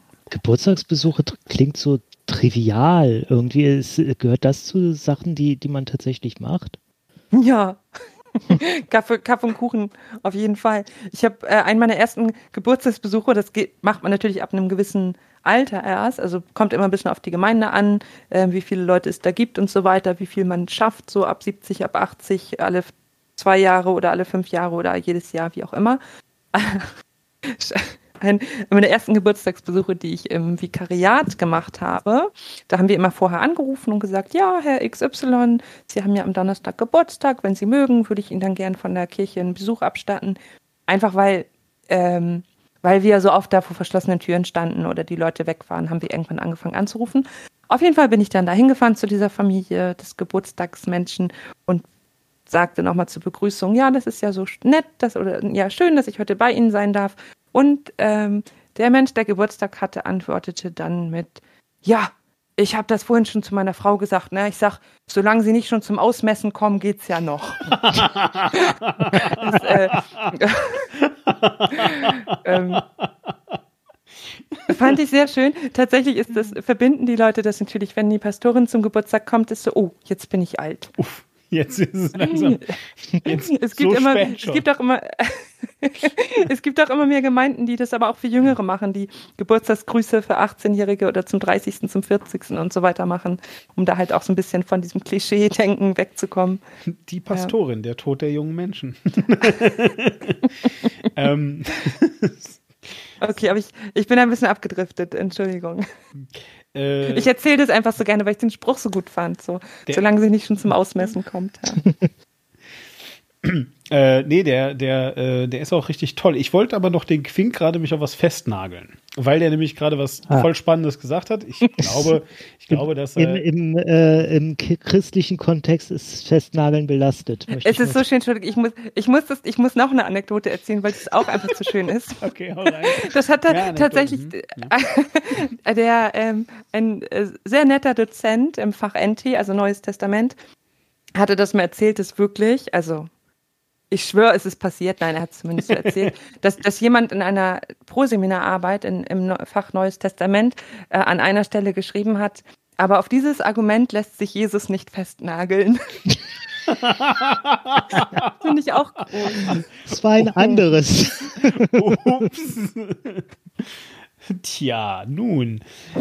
Ähm, und zwar hast du nämlich gerade gesagt, Quink, und ich meine, es war ähm, so ein, so ein, wie soll ich sagen, so ein, so ein, so ein Füllhalbsatz. Ich äh, finde das auch nicht schlimm. Nur, äh, du hast nämlich gerade so gesagt, ja, dass es immer äh, schwierig ist oder, oder, oder Quatsch ist oder nicht, nicht gut ist, sowas an, an einzelnen Individuen festzumachen. Und, ja, das war ein Fazit. Hä? Was? Das war für mich ein Fazit. Das war kein Füllsatz. Ja, von mir aus, ist ja egal. Ähm, so, der Punkt ist, äh, der, äh, der, aber das ist ja Quatsch. Weil, also äh, tatsächlich hast du noch im letzten Podcast was komplett anderes gesagt. Habe ich? Du? Ja, du hast gesagt, ja, also die Linke kann ich nicht wählen, da ist Sarah Wagenknecht. Das ist ja alles an einer ah. Person festmachen. Das ist ja, ja ich glaub, und, ich meine, Folge, und ich meine, davon abgesehen, und ich meine, davon abgesehen, ähm, ist es ja wirklich, wirklich Quatsch. Also es kommt ja wirklich ernsthaft drauf an, was die Individuen machen. Verstehst du? Also, ja, nee, wenn weil, ich, wenn, weil, ich wenn, wenn, ich die Linke wähle und Sarah Wagenknecht ja. kommt dadurch in eine Machtposition, dann, dann ist das sie noch mehr schlechte Bücher. Ja, das ist das was anderes, als wenn ich eine äh, große, komplexe Organisation ablehne, weil da irgendwo in einem Seitenarm so äh, ein paar Typen sind, die mal, mir mal übel mitgespielt haben. Und die Kinder während in einem ganz anderen. Äh, ja, ich mal, ähm, das ist ja, das ist jetzt eine andere Geschichte. Ja. Also, das weil das, das, das. ist ja leider, leider in der katholischen Kirche, äh, man muss sagen, schockierend weit verbreitet. Also, ja auch, ich glaube ja. nicht, dass sie, die sich da irgendwie abgesprochen haben, dass wir vergewaltigen jetzt Kinder, sondern das ist, das hat sich du. da aus dem Ding raus irgendwie entwickelt. Absolut, das ist, das ist ein systemisches Ding. Das ist ja auch gar nicht, ja. also, ne, ich will jetzt auch gar nicht, ähm, also ich will nur einfach sagen, dass der Übergang halt fließend ist, weil natürlich ist das ein systemisches Ding, aber auf der anderen Seite ist es jetzt, also, wie soll ich sagen, zwar begünstigt, offensichtlich zumindest, diese, dieser Schweigekreis in der katholischen Kirche ähm, äh, genau so ein Verhalten. Aber es ist jetzt ja eigentlich nicht wirklich so, dass das gefördert wird. Also es ist ja nicht Zentrum des katholischen Glaubens, dass das passiert. Verstehst Absolut du? Nicht. So, das heißt, ähm, äh, ja, so, aber das ja. heißt halt einfach, dass, äh, dass es auf der einen Seite natürlich ähm, äh, irgendwie was Systemisches ist, auf der anderen Seite sind es aber nun mal immer auch nur alles Individuen. So, und deswegen finde ich das halt so schwierig, da mit, also das ist halt dann eher ein Allgemeinplatz, verstehst du? Deswegen wollte ich da so nochmal nachhaken, weil natürlich ähm, glaube ich nicht, dass man sowas sagen kann wie, der äh, evangelische, äh, und jetzt müssen wir das gleich wirklich nochmal sagen, äh, Gesche, bitte, äh, Priester, ja, oder Pastor. ähm, Pastor. Pastor. Oder danke. Pfarrer. Ja. Es gibt auch Regionen in Deutschland, in denen äh, Pastor eher für die freikirchlichen Geistlichen okay. benutzt wird, das Wort. Also, also, also, also mit Pfarrer bin ich safe. Ja. Genau. Mit Pfarrer bist du ja, safe auf jeden okay. Fall. Also, also der, äh, der, der evangelische Pfarrer, die Pfarrerin, ähm, äh, so hat äh, irgendwie richtig, richtig Scheiße gebaut, also wirklich was ganz Schlimmes getan, irgendwas völlig egal jetzt, ja. Ähm, äh, müssen ja nicht immer alles explizieren. So, äh, und natürlich kann ich da nicht sagen, und deswegen ist jetzt die gesamte evangelische Kirche schlecht, böse und ein Pfuhl der Hölle. Ja, so, aber äh, trotzdem, äh, ja, wie soll ich sagen, ähm, ist es natürlich ja, schwierig, nicht? Äh, ich meine, was machst du, wenn das dann halt zwei machen? Unabhängig voneinander von mir aus, ja. Aber schon, schon musst du dir halt dann die Frage sagen, okay, krass, jetzt, jetzt ist das irgendwie ja, eine Fahrerin und ein Fahrer. Ich habe auch äh, vorhin gesagt, ich will das auch niemandem nehmen und ich kann es auch absolut verstehen, wenn man von jemandem äh, wirklich Schlimmes erfahren hat, dass man dann äh, so assoziativ, einfach emotional nicht mehr mit der Kirche grün wird. Das kann ich absolut verstehen, dass man dann einfach äh, so eine äh, Haltung so, nee, nee, kann ich nicht mehr, geht nicht mehr, ist, ist, ist aus. Ähm, und auch das äh, will ich niemanden irgendwo äh, groß ausreden. Ich, ich meine, ich bleibe dabei, dass es unlogisch ist, aber Emotionen sind nicht logisch. Insofern ähm, akzeptiere ich persönlich das dann auch. Ich nehme an, äh, wie ich Gesche jetzt in, über die letzte Stunde kennengelernt habe, wird sie da auch eher sagen, ja, ist traurig, aber muss man dann auch hinnehmen. Wir gucken dich alle an, Gesche. Ach so. Siehst du im Podcast nicht so? nee, ich habe die Frage nicht verstanden, ehrlich. Da war eine implizite Frage. genau, äh, wenn, wenn jemand die Kirche allgemein ablehnt, weil diese Person von äh, Kirchenpersonen. Weil sie von Einzelnen enttäuscht ist. Genau.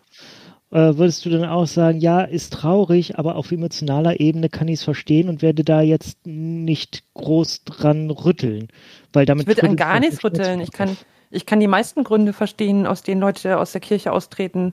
Ähm, mittlerweile sind viele auch so ehrlich und sagen, dass sie wegen dem Geld austreten oder so. Ich kann es auch verstehen. Also klar, man guckt dann irgendwie so, oh, wenn ich nicht in der Kirche bin, habe ich ja mehr Geld auf dem Konto am Ende des Monats. Aber ähm, ja, natürlich, was, ich weiß nicht, ne, Reisende soll man nicht aufhalten oder so.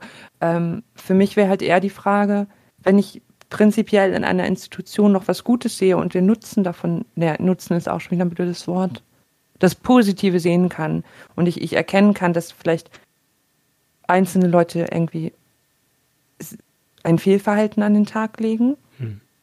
Ähm, ich würde, ich bin, ich würde gedanklich gerade mal diese Missbrauchsthematik ein bisschen ausklammern, ja, ja, wenn es okay ist, weil, gerne, weil das, da, das sind jetzt Worte, mit denen man da der Sache sonst nicht gerecht wird. Ne? Also das trifft es halt nicht mit irgendwie Mist gebaut oder Fehler gemacht oder so. Das ist natürlich hm. eine ganz andere Dimension.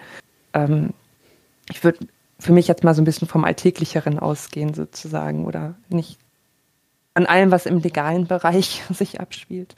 Ähm, natürlich kann ich das verstehen, wenn man sagt, okay, dieses und jenes Verhalten oder da ist, war der Pfarrer vielleicht mal unhöflich zu mir oder hat das und das gemacht oder so. Ähm, oder halt auch so, wo es ins Strukturelle reingeht. Aber mhm. ich habe dann ja verschiedene Möglichkeiten. Ich kann halt sagen, ich will mit dem Laden nichts mehr zu tun haben. Oder ich kann sagen, ich suche mir eine Nische, die für mich okay ist. Du kannst deine Kirchengemeinde wechseln, wenn du zum Beispiel in einer Gemeinde bist, die dir theologisch gar nicht zusagt, weil die vielleicht super konservativ sind und du dich da nicht wohlfühlst. Wir sind halt einfach, ja, Kirche ist einfach ein Riesenladen mit einem riesen Spektrum von Meinungen und Glaubensarten und also, ja, ähm, wo, wo man sich ja auch so ein bisschen seine Gemeinde aussuchen kann, wenn man das möchte. Oder man kann halt auch sagen, ähm, ich gehe da rein und versuche mitzugestalten und ich versuche was mitzuändern. Mhm. Und zumindest sollte man anerkennen, dass das in, in beiden großen Kirchen und natürlich auch in den vielen freikirchlichen Gemeinden überall auch passiert und dass viele Leute das machen. Dass viele Leute die, diese großen und kleinen Missstände sehen und sagen, ich kämpfe aber dafür, dass Kirche anders ist. Das ist dann natürlich insofern schwierig. Also ähm, ich dachte, als ich das gerade erzählt habe, speziell an Freunde von mir, die schwul sind. Also ich, ich weiß selbst nicht genau, woran das liegt, aber ich habe tatsächlich relativ viele Freunde, die homosexuell sind. Irgendwie komme ich mit denen besonders gut klar, keine Ahnung, obwohl ich selbst hetero bin. Ähm, und die erzählen mir gerne, dass sie wirklich, äh, als sie für sich entdeckt haben, dass das ist, was sie ist, was sie sind, äh, dass sie da dann ähm, mit äh, mit irgendwelchen Kirchengruppen, in denen sie waren, dass sie da ganz schlimme Erfahrungen gemacht haben. Ähm, und wenn, ich glaube, wenn die versucht hätten, sich vor Ort in ihrer Kirchengruppe zu äh, engagieren, um da was zu ändern, dann wären sie aufgrund ihrer bekannten Homosexualität wahrscheinlich abgelehnt worden. Glaubst du, es gibt da trotzdem, oder äh, weißt du, es gibt da trotzdem irgendwelche Möglichkeiten für solche Leute, sich dann trotzdem zu engagieren und äh, Änderungen herbeizuführen? Mhm. Also ich weiß, dass da auf jeden Fall eine Menge passiert ist in den letzten Jahrzehnten und in den letzten Jahren speziell. Ich möchte überhaupt nicht ausschließen, dass es Gegenden gibt, wo du lange suchen müsstest, um eine Gemeinde zu finden, die komplett offen ist, was so ähm, Queer-Themen irgendwie und Akzeptanz angeht. Ähm, ich kann da jetzt erstmal nur, sage ich mal, für meine persönlichen Erfahrungen sprechen und die Nordkirche ist da, glaube ich, ja generell immer schon eher ganz gut davor gewesen bei dem Thema. Ähm, ich ich kenne diese, diese Kämpfe, sage ich mal, von homosexuellen Menschen im kirchlichen Umfeld auch. Ich bin als Jugendliche im, so im CVM irgendwie habe ich meine Zeit verbracht. Das ist nochmal was anderes, das ist nicht landeskirchlich. Also im Englischen kennt man das als YMCA, also christlicher Verein junger Menschen. YMCA. Genau, ja, genau da, war ich halt so, da war ich halt so in der Jugendarbeit und da haben sich dann tatsächlich einige von den Ehrenamtlichen, einer, der auch ein sehr enger Freund von mir war und immer noch ein guter Freund ist, ähm, als schwul geoutet und das war ein riesen Thema damals im CVM. Aber die haben sich da halt nicht ähm, vertreiben lassen, sondern die haben halt gesagt, ja, wir sind jetzt hier, wir machen hier die Jugendarbeit und alle Jugendlichen standen halt an der Seite von denen so, ne? Und dann haben wir die Alten da aber auch mal so ein bisschen so nee, ihr könnt uns hier gar nicht reinreden. Die werden, also eigentlich gab es damals im CVM halt die Linie, dass homosexuelle Menschen keine Aufgaben übernehmen dürfen, keine Ehrenamtlichen sein dürfen, sondern dass man ihnen auf dem Weg zur Heilung beistehen soll. Also ein paar Hardliner, die so drauf waren, habe ich da auch tatsächlich ähm, kennengelernt. Ähm, ja, es, es, es, wurde da viel getan und, und viel gekämpft. Und mit einem dieser äh, Freunde damals, das ist der Jan heißt das, kann, kann ich glaube ich sagen, das ist alles kein Geheimnis, ein ganz, ganz lieber Mensch. Der ist auch in Kiel engagiert im, im CSD-Verein. Der hat dann angefangen, Gottesdienste, also mit dem ganzen CSD-Verein, haben wir angefangen, Gottesdienste zu feiern zum Christopher Street Day in Kiel. Dann gab es immer am Sonntag in der Hauptkirche auf dem Kieler Markt, Marktplatz gab es halt einen Gottesdienst zum Christopher Street Day. So, fertig. Und dann haben wir die Nikolaikirche in Kiel mit Regenbogenfahnen geschmückt und es war sehr schön und bunt und emotional und äh, haben Segen gesprochen für, für Paare und Einzelpersonen und ähm, ja, ich, ich will nicht sagen, dass es immer die Aufgabe oder generell die Aufgabe von betroffenen Menschen ist, sich aktiv sozusagen diese Räume zurückzuholen oder ähm, genau, macht das, macht das so lange, wie ihr Kraft dafür habt und vielleicht sucht irgendwo, wo ihr anknüpfen könnt. Aber ich hoffe, dass es immer mehr passieren wird, dass das Menschen, die viel zu lange und viel zu oft von Kirche ausgeschlossen wurden und nicht akzeptiert wurden, sich diese Räume wieder erkämpfen und zurückholen können mit entsprechenden ähm, Allies an der Seite. Ja. Ich glaube, wenn du in Norddeutschland sagst, das war ein Mann, der hieß Jan, das, das engt es nicht so viel ein. Ich habe nicht viele Jans in meiner Abschlussklasse. vier oder fünf. Genau. Und ich habe übrigens tatsächlich äh, vor ein paar Tagen mal wieder Kontakt zu ihm gehabt, weil ich wegen dieser UEFA-Geschichte irgendwie so ein bisschen ähm, Pride-Fahnen-mäßig was machen wollte. Und ich so, wo kriege ich jetzt so schnell noch eine Regenbogen-Pride-Fahne her? Okay, Jan. Alles klar, und dann konnten wir ein bisschen unsere, unsere Schaukästen gerade nochmal bunt äh, schmücken am Mittwoch und Donnerstag, genau. Ich habe ganz viele ja. äh, äh Fragen in meinem Kopf und werde die habe jetzt schon die Hälfte davon vergessen und die zweite Hälfte werde ich vergessen, während ich eine davon jetzt stelle. Ich habe aber eine gute. Ja, dann hau rein. Äh, du hast vorhin eingangs äh, erwähnt, in den letzten Jahren habe sich besonders viel da getan. Gab es da irgendwas? War da was Programmatisches oder ist das einfach jetzt eine Entwicklung, die in den letzten Jahren an Fahrt gewonnen hat? Und ich füge hinzu, weil meine Frage passt da sehr gut zu, ist das überhaupt die Aufgabe von der Kirche, sich anzupassen? Ich dachte, die wäre für die Ewigkeit gemacht. Ah, das sind zwei richtig unterschiedliche Fragen. Ich weiß. ähm, jetzt habe ich tatsächlich die erste schon wieder vergessen. Den letzten. Ach so, nee, ich glaube, das ist einfach generell ein, ein, ein Fortschreiten in der Entwicklung. Ich, das war jetzt nicht so, ich sage, da und da ist das und das passiert oder so. Okay. Genau. Gut. Und die äh, Aufgabe der Kirche, sich weiterzuentwickeln, war Diemens Frage. Ich glaube, die Aufgabe der Kirche ist grundsätzlich immer die gleiche aber die kannst du nur erfüllen, wenn du dich weiterentwickelst. Also wenn, wenn die Aufgabe äh, Verkündigung und Seelsorge ist, das heißt irgendwie nah bei den Menschen zu sein und ihnen etwas von dem, was wir frohe Botschaft nennen, nahe zu bringen, also irgendwie zu sagen, das ist, du bist geliebt in deinem Leben, du bist gut so wie du bist, du bist nicht alleine, mhm. Gott ist da. Und dieses, dieses ganze schöne Paket von guten Botschaften, die wir haben für die Menschen, wenn wir das irgendwie schaffen wollen, dass, dass Leute für sich was damit anfangen können und dass wir wirklich ja auch, auch seelsorgerlich bei den Menschen sind und selber auch erkennen, dass ja Menschen, und zwar alle Menschen, egal wie die, wie die, wie, wie sie sind, wie sie leben und lieben, ähm, Teil von Gottes Schöpfung sind, dann kannst du das ja nur machen, wenn du dich weiterentwickelst.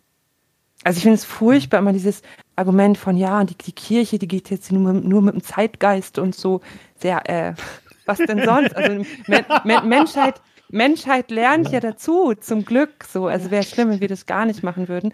Aber ja, die gut. Kernbotschaft ist die gleiche. So. Ja gut, der Vatikan, der kann das jetzt nicht so gut. Der Vatikan ist leider das, was an Kirche, glaube ich, am meisten wahrgenommen wird. Mhm. Wo wir wieder dem, bei dem Thema wären, äh, Katholizismus und evangelische Kirche muss man äh, unbedingt auch trennen können. Aber es ist ja so, der, der Vatikan macht wieder irgendwas. Jetzt gerade hat er sich wieder gegen äh, ein Gesetz in Italien ausgesprochen, äh, wo einfach äh, das Wort Geschlechteridentität, Entschuldigung, Geschlechteridentitäten drin vorkommt und sagt, das ist der Beginn vom Untergang. Damit kommt die Gender-Ideologie ins italienische Gesetz. Ähm, Echt? Das haben die gesagt? Das haben die tatsächlich gesagt. Das ist ja, ja. Wahnsinn. Haben die irgendwas mit dem, mit dem Pastor Markus Piel zu tun? Weiß ich nicht. Es war eine diplomatische Note, weil der Vatikan ist ja ein äh, eigener Staat. Die können äh, in die italienische Gesetzgebung nur äh, per diplomatischer Note eingreifen. Verstehen das dann aber auch als ihre Aufgabe. So, wer ist der Pastor Markus Biel oder wie hast du das gesagt? Biel. Mark das Biel. ist der Herr, den du mir verlinkt hattest tatsächlich fürs. Ähm, Ach der. Ne, genau fürs heutige Thema der äh, eigentlich genau das gesagt hat, was du gerade gesagt hast. Deswegen fiel mir das, äh, fiel mir das halt gerade so auf, nämlich dass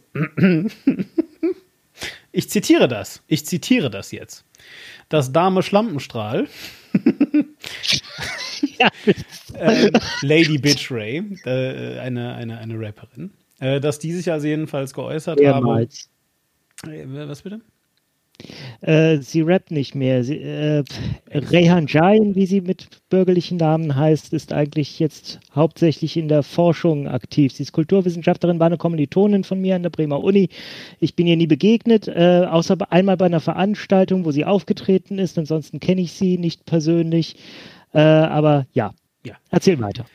Und ähm, die Geschichte ist super kurz, weil das ist genau das, was du gerade gesagt hast. Äh, sie hat sich nämlich äh, bei einem, äh, wenn ich es richtig verstehe, äh, Online-Event, also einem Livestream von der SPD, ähm, einfach darüber ähm, äh, ausgelassen, dass es, dass es Genderforschung gibt, eigentlich im Wesentlichen. Und dass, ähm, ja, Geschlecht, dass es auch Geschlechtsidentitäten, dass es Geschlechtsidentitäten gibt und so weiter. Und die SPD hat dem halt äh, grundsätzlich mal zugestimmt.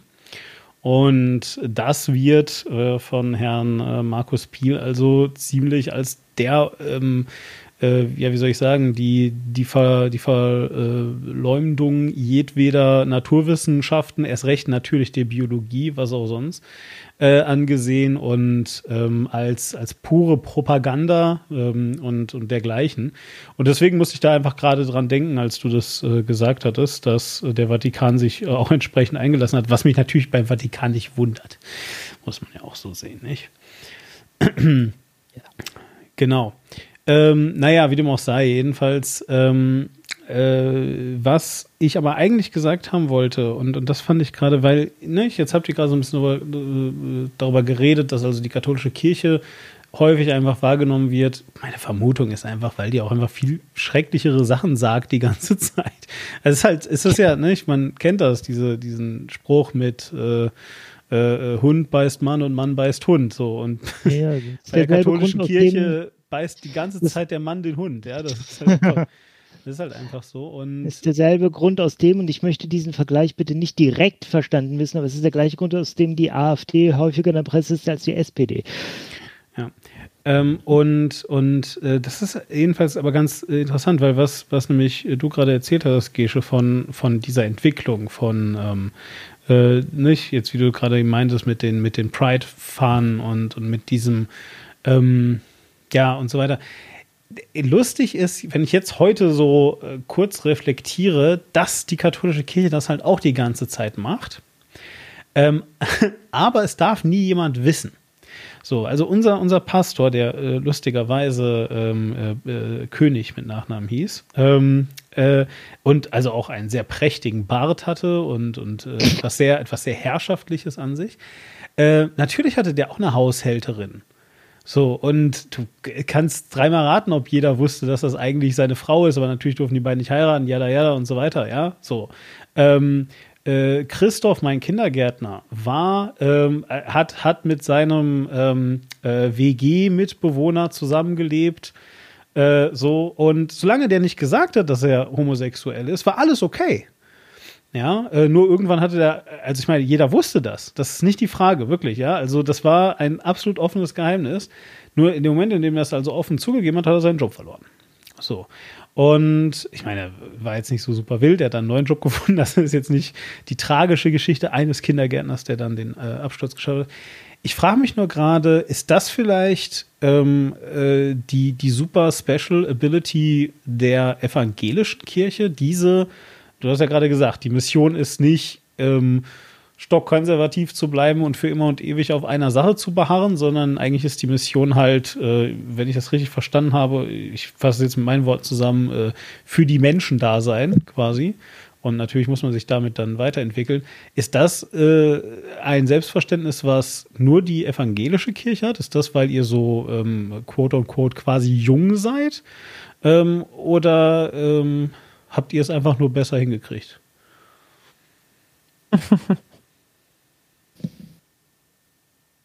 hm. Also, ja, nee, weiß ich nicht.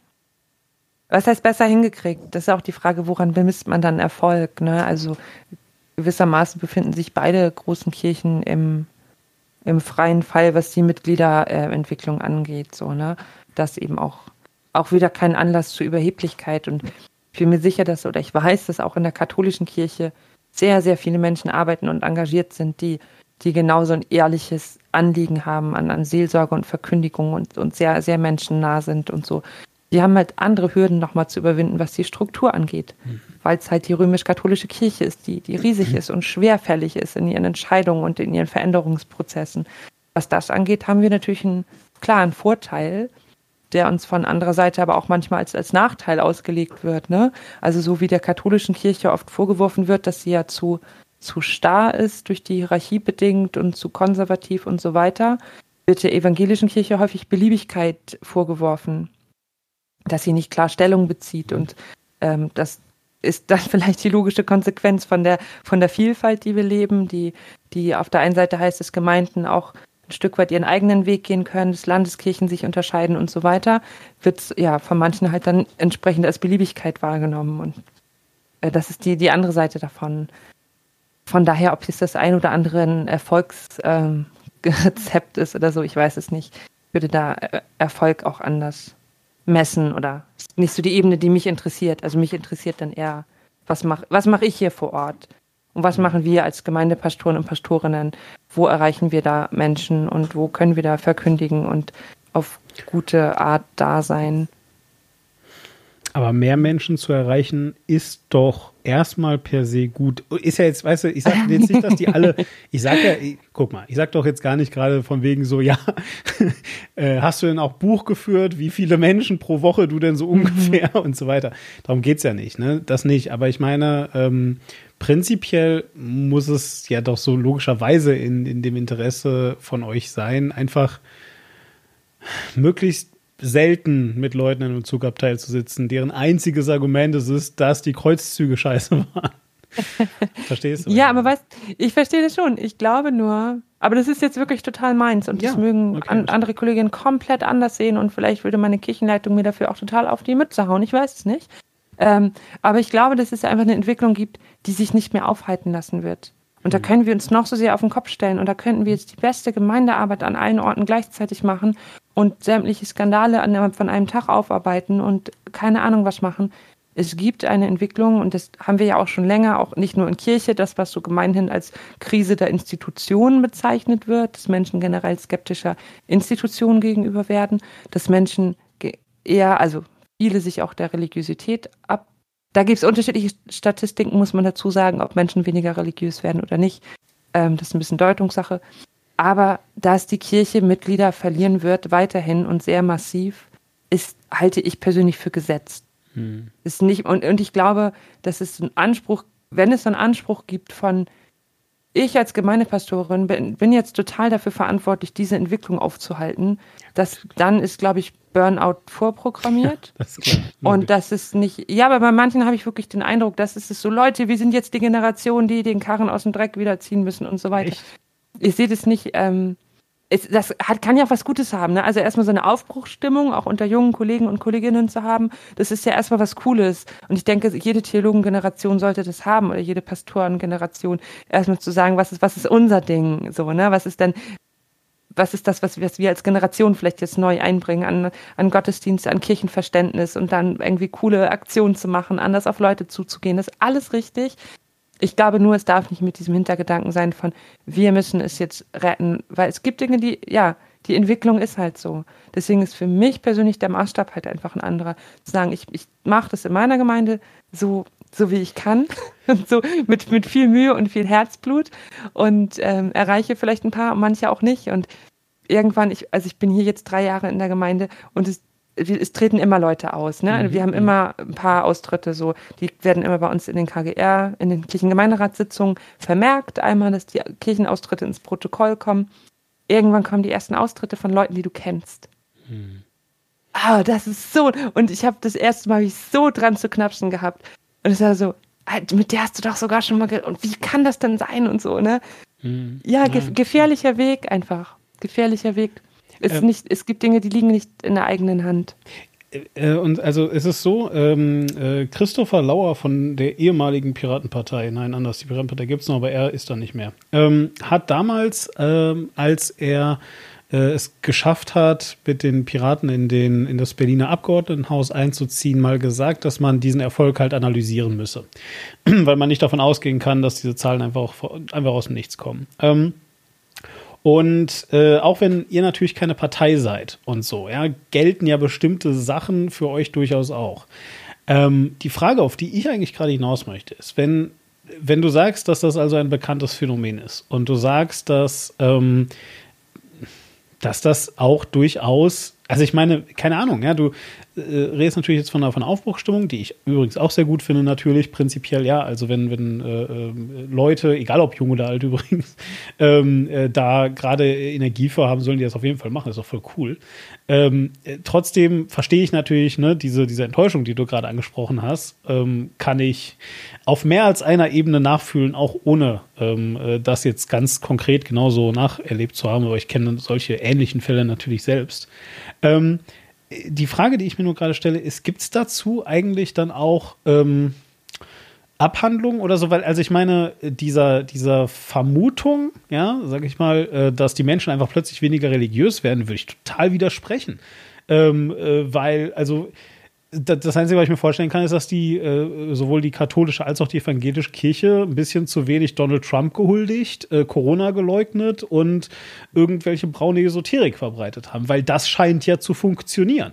Und da sind die Leute ja offensichtlich sehr, sehr bereit dazu, ähm, ähm, sage ich mal, äh, äh nicht alles also, also ich, ich würde jetzt nicht sagen, ja, dass, dass alle Menschen super aufgeklärt worden sind und äh, jetzt aus rein wissenschaftlichen Gründen und weil sie keinen eindeutigen Beleg oder äh, keine, keine, keine Widerlegung für Gott gefunden haben, deswegen jetzt die Kirche verlassen. So, ja, ähm, äh, so, worauf ich also hinaus möchte, ist, gibt es denn irgendwelche Vermutungen, warum die Leute weggehen? Seid ihr zu nett? Du meinst, dass wir sie so freiwillig gehen lassen? Nein, nein, nein, nein. Aber jetzt mal, jetzt mal, also jetzt komm. Nein, aber ich, äh, ich habe eine Vermutung. Ähm, warte, mal, sein, kurz, warte mal, warte mal, Also guck mal, Leute, Leute, Leute verlassen ähm, Institutionen, ja, die literally für Nächstenliebe und und und, und kümmern und Seelsorge und und you name it, you name it, für das alles stehen und stellen sich zu Tausenden auf die Straße, um einem Fast-Diktator von Amerika zu huldigen. Mhm. Verstehst du, ja, was ist also, der Punkt?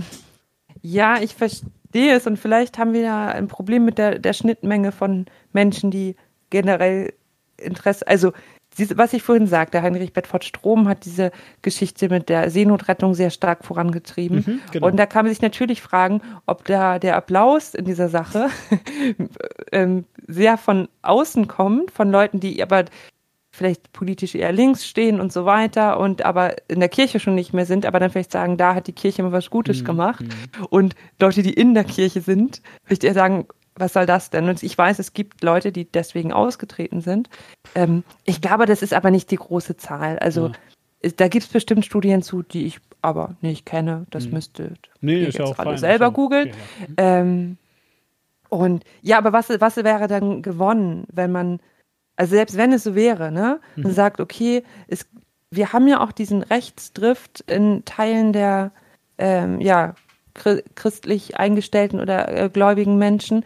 Wir haben auch die christlichen Kreuze, die auf entsprechenden Demos hochgehalten werden, also wirklich mhm.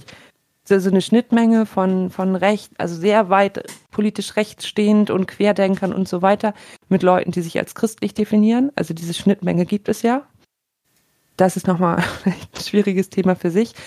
Aber was wäre denn gewonnen, wenn wir das machen würden? Also selbst wenn, was ich überhaupt, überhaupt gar nicht von ausgehe, selbst wenn wir Mitgliederschwund so aufhalten könnten, dass wir halt ein bisschen radikal, also unsere äh, Ideale dafür verraten müssten, dann also Hätte man dann Exakt. gewonnen? Nein, nein, überhaupt nicht. Ihr hättet dann sogar extrem verloren. Das wäre so. schlimm, da müsstet ihr euch sofort auflösen. Die Frage, die ich eigentlich nur stelle, ist, ob das wirklich der Grund ist. Also es war jetzt ja nur, weißt du, ich habe gerade quasi einen doofen Spruch gemacht. Also ich hoffe ja. wirklich nicht, dass die Leute gehen, weil ihr nicht böse genug seid, weißt du? Das wäre ja, also ich, das wäre ja schlimm. So. Ich glaube, aber das ist wirklich jetzt total ja. subjektive Wahrnehmung ja. und ähm, ich, ich kenne da keine Zahlen zu. In meiner Wahrnehmung ist, die Leute treten aus, weil Punkt eins Geld, mhm. Punkt zwei Skandale, die die Kirche erschüttern. Mhm. Und das ist oft miteinander verbunden. Auch sowas wie, ich, ich weiß nicht, oder ich habe Angst, mein Geld versickert da in irgendwas. Man hört dann so Sachen, hier Theberts von Elst und dieses und jenes. Da sind die Katholiken. Ähm, ich weiß nicht, was mit meinem Geld passiert. Und wir haben, ähm, wir, haben, wir haben natürlich auch bei so Spendenbereitschaft und so weiter eine Individualisierung. Also die Menschen sind immer noch bereit, sich zu engagieren und auch bereit, Geld zu geben, haben aber mehr als früher ein Interesse daran, eins zu eins zu sehen, wo das Geld hingeht. Hm. Ich spende am liebsten für einen Zweck, wo ich genau sehe, dafür wird es jetzt am liebsten irgendein Twitter-Aufruf, wo ich das Gesicht sehen kann von dem hm. Menschen, äh, dem ich ne, für den ich jetzt was Gutes getan habe. Dann kann ich sogar noch retweeten, vielleicht mich ein bisschen feiern lassen dafür, böse gesagt. Mhm. Wenn ich mein Geld an eine, eine, Institution gebe, wo ich weiß, es gibt auch einen hohen Anteil Verwaltung und ähm, ich weiß jetzt nicht genau, wo meine Euro jetzt hingehen.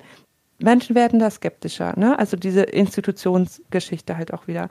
Also ähm, ja, Krisen, die das erschüttern, die Geldfrage und tatsächlich auch einfach diese ich glaube, ich habe keine, ja, ich habe keinen Glauben, keine Religiosität, ich glaube einfach nicht dran. Mhm. Deswegen wäre es für mich inkonsequent, in der Kirche zu sein. In meiner Wahrnehmung, subjektiv, sind das die Hauptgründe für Kirchenaustritte. Ich hätte jetzt eine Vermutung gehabt, ähm, aber ich habe gerade eine Statistik gefunden, die dem widerspricht. Ich hätte jetzt vermutet, dass äh, nach 2001, nämlich nach 9-11, die Kirchenaustritte zugenommen haben, weil es da einfach eine äh, größere Skepsis gegenüber Religion gegeben hat, einfach aufgrund dessen, dass das ja. äh, religiös motivierte Anschläge waren. Allerdings sehe ich jetzt gerade eine Statistik vor mir von Statista, äh, wo recht eindeutig äh, abzulesen ist, nach 2001 gab es jetzt eine kleine, aber keine besondere Zunahme der Kirchenaustritte, mhm. insbesondere bei der evangelischen Kirche. Mhm. Interessant auf jeden Fall, ja. Also was diese Skandale angeht, aber das hatte ich ja vorhin auch schon mal gesagt, das lässt sich ablesen. Ne? Also jeder äh, finanzielle Skandal mit Missbrauchsgeschichten und so weiter, das gibt immer so eine neue Welle mhm. nochmal von Austritten. Mhm. Ähm, genau, nee, also äh, pass auf, und zwar ähm, äh, der Grund, weswegen ich das eben frage, ist ganz im Ernst, ähm, dass so selbstsüchtig das auch klingen mag, ich ja auch ein Rieseninteresse daran habe, dass äh, weder die katholische noch die evangelische Kirche vernichtet wird. So, und zwar deswegen, weil ich äh, tendenziell annehme, dass es eben einfach äh, Menschen mit ähm, religiösen Gefühlen gibt, offensichtlich. Ja, also viele Leute erzählen mir davon zumindest. Und ähm, die verschwinden ja nicht, nur weil weiß ich nicht, nur weil, nur weil es keine große Institution mehr gibt, die, ähm, die sich auf so diese, diese tollen, hehren Ziele irgendwie channeln kann. Ja, weil ich meine, du musst ja logischerweise auch eine bestimmte Größe haben, um eine bestimmte Macht darzustellen.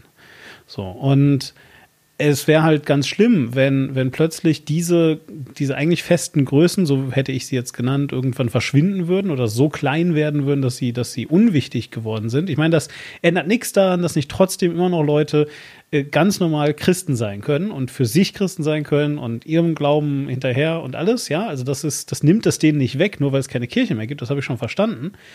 Aber trotzdem nimmt es natürlich eine, glaube ich, zumindest im Kern ähm, ähm, äh, ja, wohlfahrtsorientierte Organisation weg und lässt halt einen leeren Raum da. Ja, und der wird irgend, mit irgendwas wieder gefüllt werden. Da mache ich mir keine Sorgen drum. Aber ich weiß halt nicht, ob das so cool ist, was da kommt. So, und deswegen frage ich ganz bewusst danach, also natürlich kann die Antwort nicht sein, also sollte die Antwort nicht sein, ja, okay, ich muss einfach ein bisschen extremer und böser werden und dann kommen die schon alle wieder zurück. Vielleicht doch mal ein Kreuzzug. Vielleicht ist dann auch das Gespräch im Zug ein bisschen angenehmer.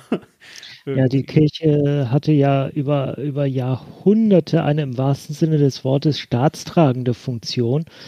Äh, also Religion hat ja vielfach, hatte vielfach die Aufgabe und hat die auch sehr gut erfüllt, ähm, Gesellschaft zu formen und zusammenzuhalten und ähm, also äh, Gesellschaften auch ein bisschen zu legitimieren, halt über, äh, über eine göttliche Autorität und da aber auch eine, äh, eine Moral und eine, äh, ja, eine soziale Ordnung mit reinzubringen. Das ging über Kirche eine ganze Zeit lang sehr gut und ab der Aufklärung hat man irgendwie das für sich selbst dann ausgemacht und dann hat die Kirche einfach ab da an Bedeutung für die Menschen im Alltag verloren und ähm, diese Bedeutung muss die Kirche, musste die Kirche neu definieren, hat sie vielfach auch, aber nicht ganz. Und heute ist die Kirche immer noch äh, so ein, so ein Zwischending zwischen, ah, wir waren mal so groß und wichtig und äh,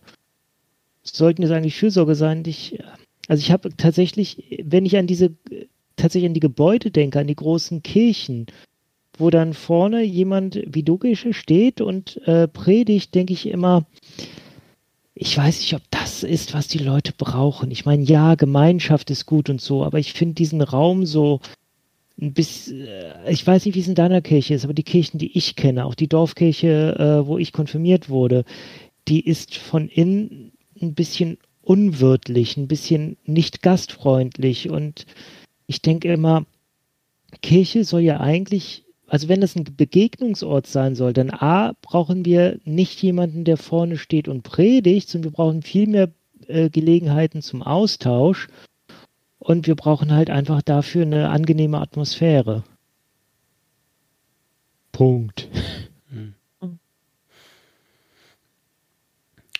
Das waren jetzt zwei, ähm, sind zwei Aspekte, glaube ich, die du gerade genannt mhm. hast. Das eine so, wo wie ist die Entwicklung von der Kirche und die gesellschaftliche Relevanz und das andere, wie kann man heute eigentlich oder was ist zeitgemäße Gemeindearbeit oder zeitgemäßer Gottesdienst, ne?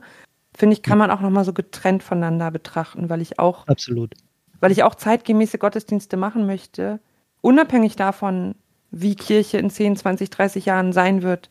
Selbst wenn ich heute wüsste, dass es in 50 Jahren keine Kirche mehr gibt, würde ich trotzdem mit Herzblut versuchen, Gottesdienste so zu feiern, dass es die Menschen heute erreicht. Ähm, von daher würde ich das nochmal ein Stück weit trennen. Ähm, ja, ich glaube tatsächlich, dass, oder ich kann mir gut vorstellen, dass man irgendwann auf diese Zeit jetzt gerade zurückgucken wird und es so eine Übergangszeit ist. Ne? Also, dass genau dieser Wandel von Volkskirche, die hier, also in Nordfriesland, wo ich bin, noch relativ stark ist. Also wir haben noch relativ volkskirchliche Strukturen, also hohe Mitgliederzahl und Kirche halt relativ selbstverständlich dazugehört. Ähm, Kinder werden getauft und konfirmiert und so weiter. Ähm, aber das da, genau, die, dieser Wandel kommt jetzt irgendwie. Und damit auch die Frage, inwiefern wird Kirche weiterhin auch für Polit also in Politik und Gesellschaft irgendwie eine Stimme sein, ein Player sein und inwieweit wird es irgendwann so schrumpfen und sich zurücknehmen, dass es quasi, ja, weiß nicht, ein Verein wahrgenommen wird mhm. oder ähm, ja, da unbedeutender wird. Ähm, ja. Und das andere ist, ähm, wie unabhängig davon, ähm, wie, wie feiern wir Gottesdienst und wie gestalten wir Gemeinde vor Ort, wo wir uns dann natürlich darüber freuen, wenn wir dazu beitragen können, dass Kirche relevant bleibt, weil ich glaube, auch die große Relevanz fängt ja im Kleinen an, erstmal Menschen im, im vor Ort in der Gemeinde zu zeigen. Kirche ist ein, ein Ort zum Wohlfühlen, zum irgendwie, wo man Impulse mitnehmen kann, wo man aber auch anderen begegnen kann, Gott begegnen kann. Und ich glaube, dass es sich von, von dem her aufbaut, wieder ins Große zu gehen und dass auch eben die Kirche im Großen eine gesellschaftliche Relevanz hat. Ähm, meine Kirche, das war, glaube ich, auch eine implizite Frage, ist so ein 60er, 70er Jahre Charme. ist keine alte Kirche, es ist eine ganz kleine Kirche, ähm, die bestuhlt ist, also keine Bänke, sondern ähm, Stühle und ähm, also ich glaube, du würdest dich ganz wohlfühlen bei uns, auch wie wir Gottesdienst vor, also zumindest so vor Corona. Jetzt, das ist ein bisschen schade, weil alles, ähm, was wir hier aufgebaut haben. Also ich habe hier ein neues Gottesdienstmodell eingeführt, ähm, als ich hierher gekommen bin. Sehr auf Begegnungen. Wir, äh, wir haben eine Bar, damit gebe ich immer besonders gerne an. Wir haben oh. eine Kirchenbar. Also ich habe einen, einen, sehr tollen Ehrenamtlichen hier oder wir in der Gemeinde. Und jetzt zum Abendmahl, bitte an die Bar. genau. Genau. Also der ist, der ist Tischler und der hat mich jetzt, Olaf, ich will eine Kirchenbar haben und dann hat er mir so einen Tresen dahin gebaut. Ganz Geil. Cool. Ähm, also bei uns ist es schon so, wir haben halt, also wir haben uns halt irgendwann überlegt, wie wie müssten Gottesdienste sein, damit ich, damit ich selber gerne hingehe und dass ich meinen Nachbarn auch sage, komm mal mit, das ist ganz cool. Und zwar nicht so, ja, ist für Kirche ganz cool, sondern nee, ist ganz cool, kannst mitkommen. So. Und wir haben halt gesagt, dass auf jeden Fall muss es irgendwie nach jedem Gottesdienst Essen, Trinken, Schnacken geben. Und ähm, genau, das haben wir auch gemacht, bis das halt dann nicht mehr ging, leider. Und Gesang, also so, äh, Trinken, gemein, oder ja, Austausch hinterher in der Kirchenbar stehen und singen. Das sind so zwei Punkte, die mir super wichtig waren im Gottesdienst. Und es ist genau das, was dann nicht mehr ging seit Pandemiebeginn. Ähm, mhm. Nein, aber sonst legen wir da schon Wert drauf. Und, und dennoch, ne, also wir können uns hier teilweise auch auf den Kopf stellen und super schöne, tolle Gottesdienste vorbereiten und dann kommen auf einmal doch wieder nur acht Leute. Mhm. Das, es ist halt mal so, mal so, aber jede Gemeinde ist auch unterschiedlich. Meine lieben Rödemisser hier, die, die mögen immer so ein bisschen Event-Geschichten. Äh, ne? Also wenn wir so einen ganz besonderen Gottesdienst machen, wo vielleicht dann auch der Chor singt oder zum Erntedankfest haben wir so Brunch-Gottesdienste gemacht, einfach so gefrühstückt in der Kirche, zwischendurch mit Texten und Liedern und so. Das war proppenvoll, also richtig, cool. richtig gut besucht. Richtig. Ähm, und zwischendurch, ja, Zwischendurch ist halt ein äh, Daily. Ähm, ja. Hier, äh, das ist ja eh so äh, cool, weil du hast mich gerade erzählt. Also das ähm, muss man ja auch mal sagen. Wenn, wenn ich dich nämlich auf äh, Twitter mir äh, so, so anschaue, äh, Entschuldigung, das ist da auch Ed Chaserella, oder? Ja. Ja, genau. Also solltet ihr, also wir verlinken das natürlich, ja, aber trotzdem solltet ihr das jetzt gerade unbedingt, während ich wieder laber und eh nichts erzähle, äh, nachgucken wollen, könnt ihr das natürlich machen, Ed Chazarella. Ähm, jedenfalls, ähm, was mir dabei dir immer auffällt, ist, dass du generell immer super, ähm, also finde ich zumindest, ehrlich gesagt, dass das immer super kritische und auch super super moderne Fragen sind, die du da aufwirfst und die du ja lustigerweise dann häufig, äh, häufig, also hin und wieder zumindest auch so in, in, in, in so Polls und so weiter ähm, äh, abzufeiern versuchen. Das finde ich mal total geil. Also jetzt weiß ich, äh, das letzte, woran ich mich jetzt gerade noch ganz aktiv erinnere, war einfach diese Frage nach, äh, braucht es eigentlich Kirche zu Weihnachten? Ich glaube, das hast du sogar aufgeteilt gehabt äh, in bitte jetzt mal alle Theologen antworten und bitte jetzt mal alle anderen Leute ja. antworten.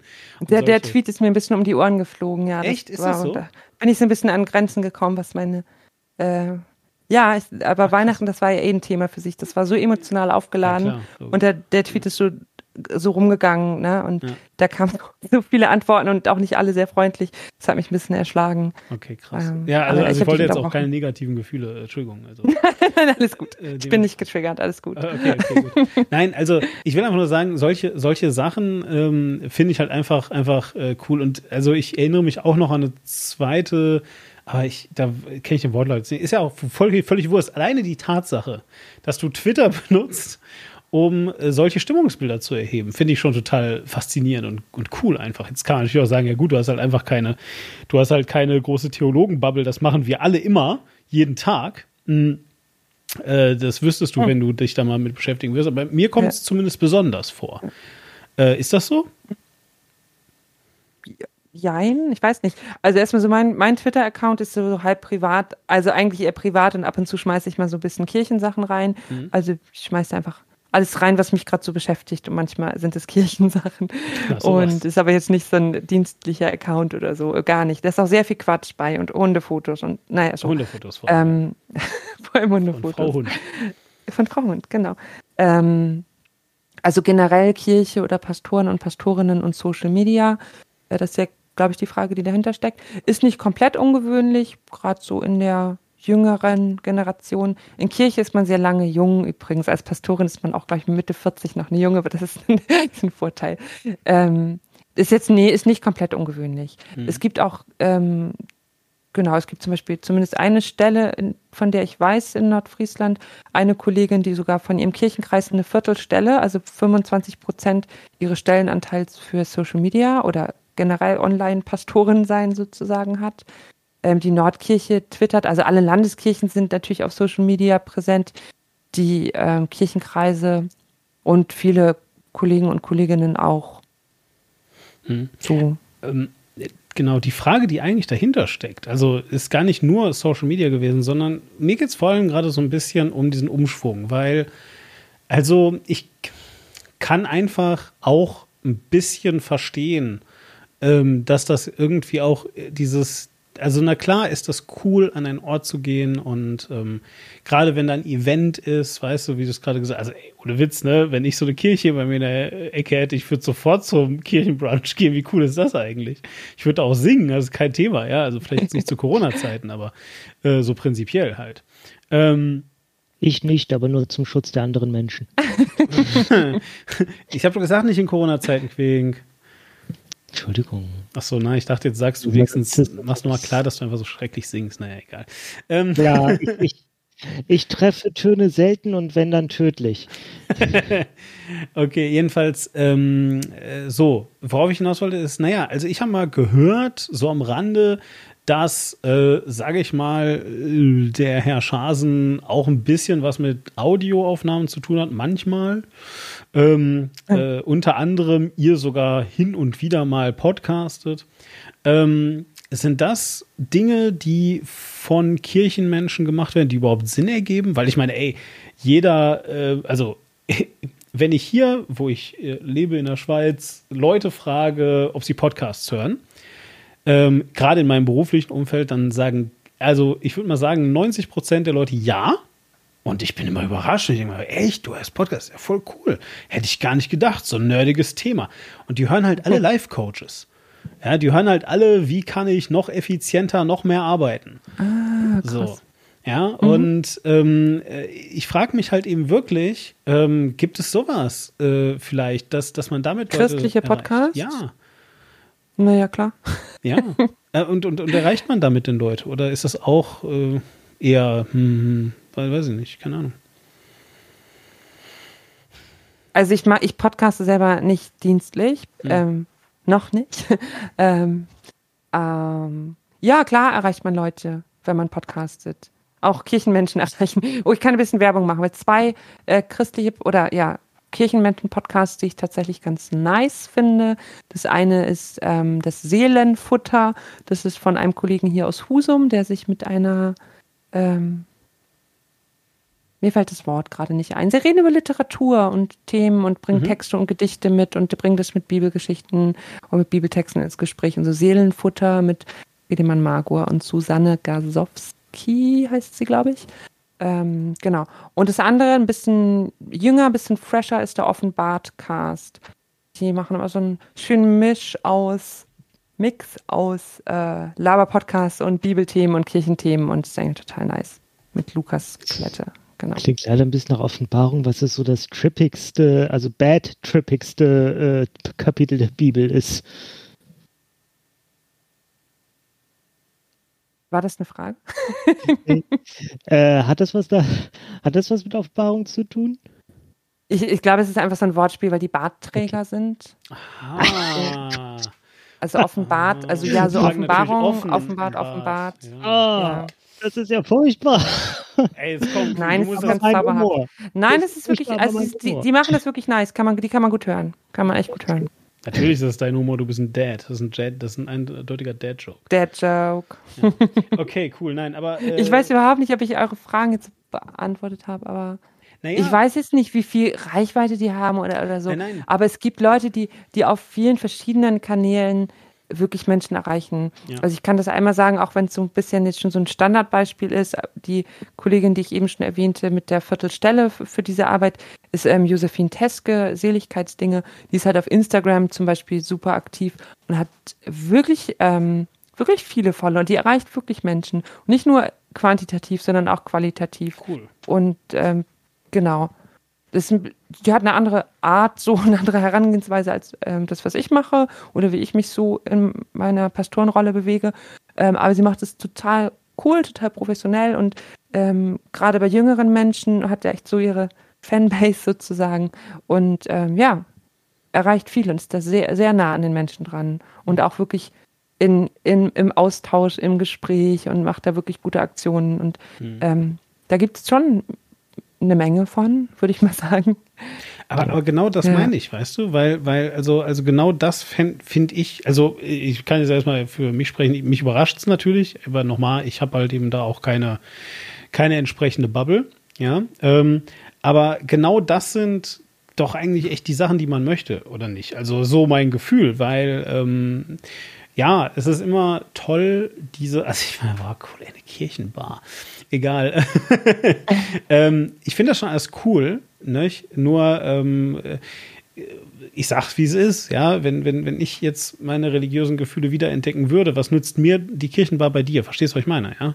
Also ich müsste dann ja genau sowas auch hier bei mir in der Region erstmal finden und ähm, gut, Schweiz ist da jetzt eh nochmal ein schwierigeres Thema vielleicht, aber egal, jedenfalls. Ähm, und ich, ich habe halt so das Gefühl, dass und das ist auch, jetzt rede ich mal über mein Gefühl, äh, weil dafür habe ich natürlich keine Zahlen, aber ich habe halt eben so das Gefühl, dass das, das so ein bisschen das ist, was der Kirche oder ähm, na, nicht abhanden gekommen ist. Das ist falsch, weil es war ja nie wirklich da, sondern wo die Kirche noch nicht, sagen wir aber noch nicht richtig angekommen ist, dieses, diese super coole Fähigkeit des Internets, Leute zusammenzubringen, ohne dass sie am Sonntag physisch bei dir in der Kirche stehen können.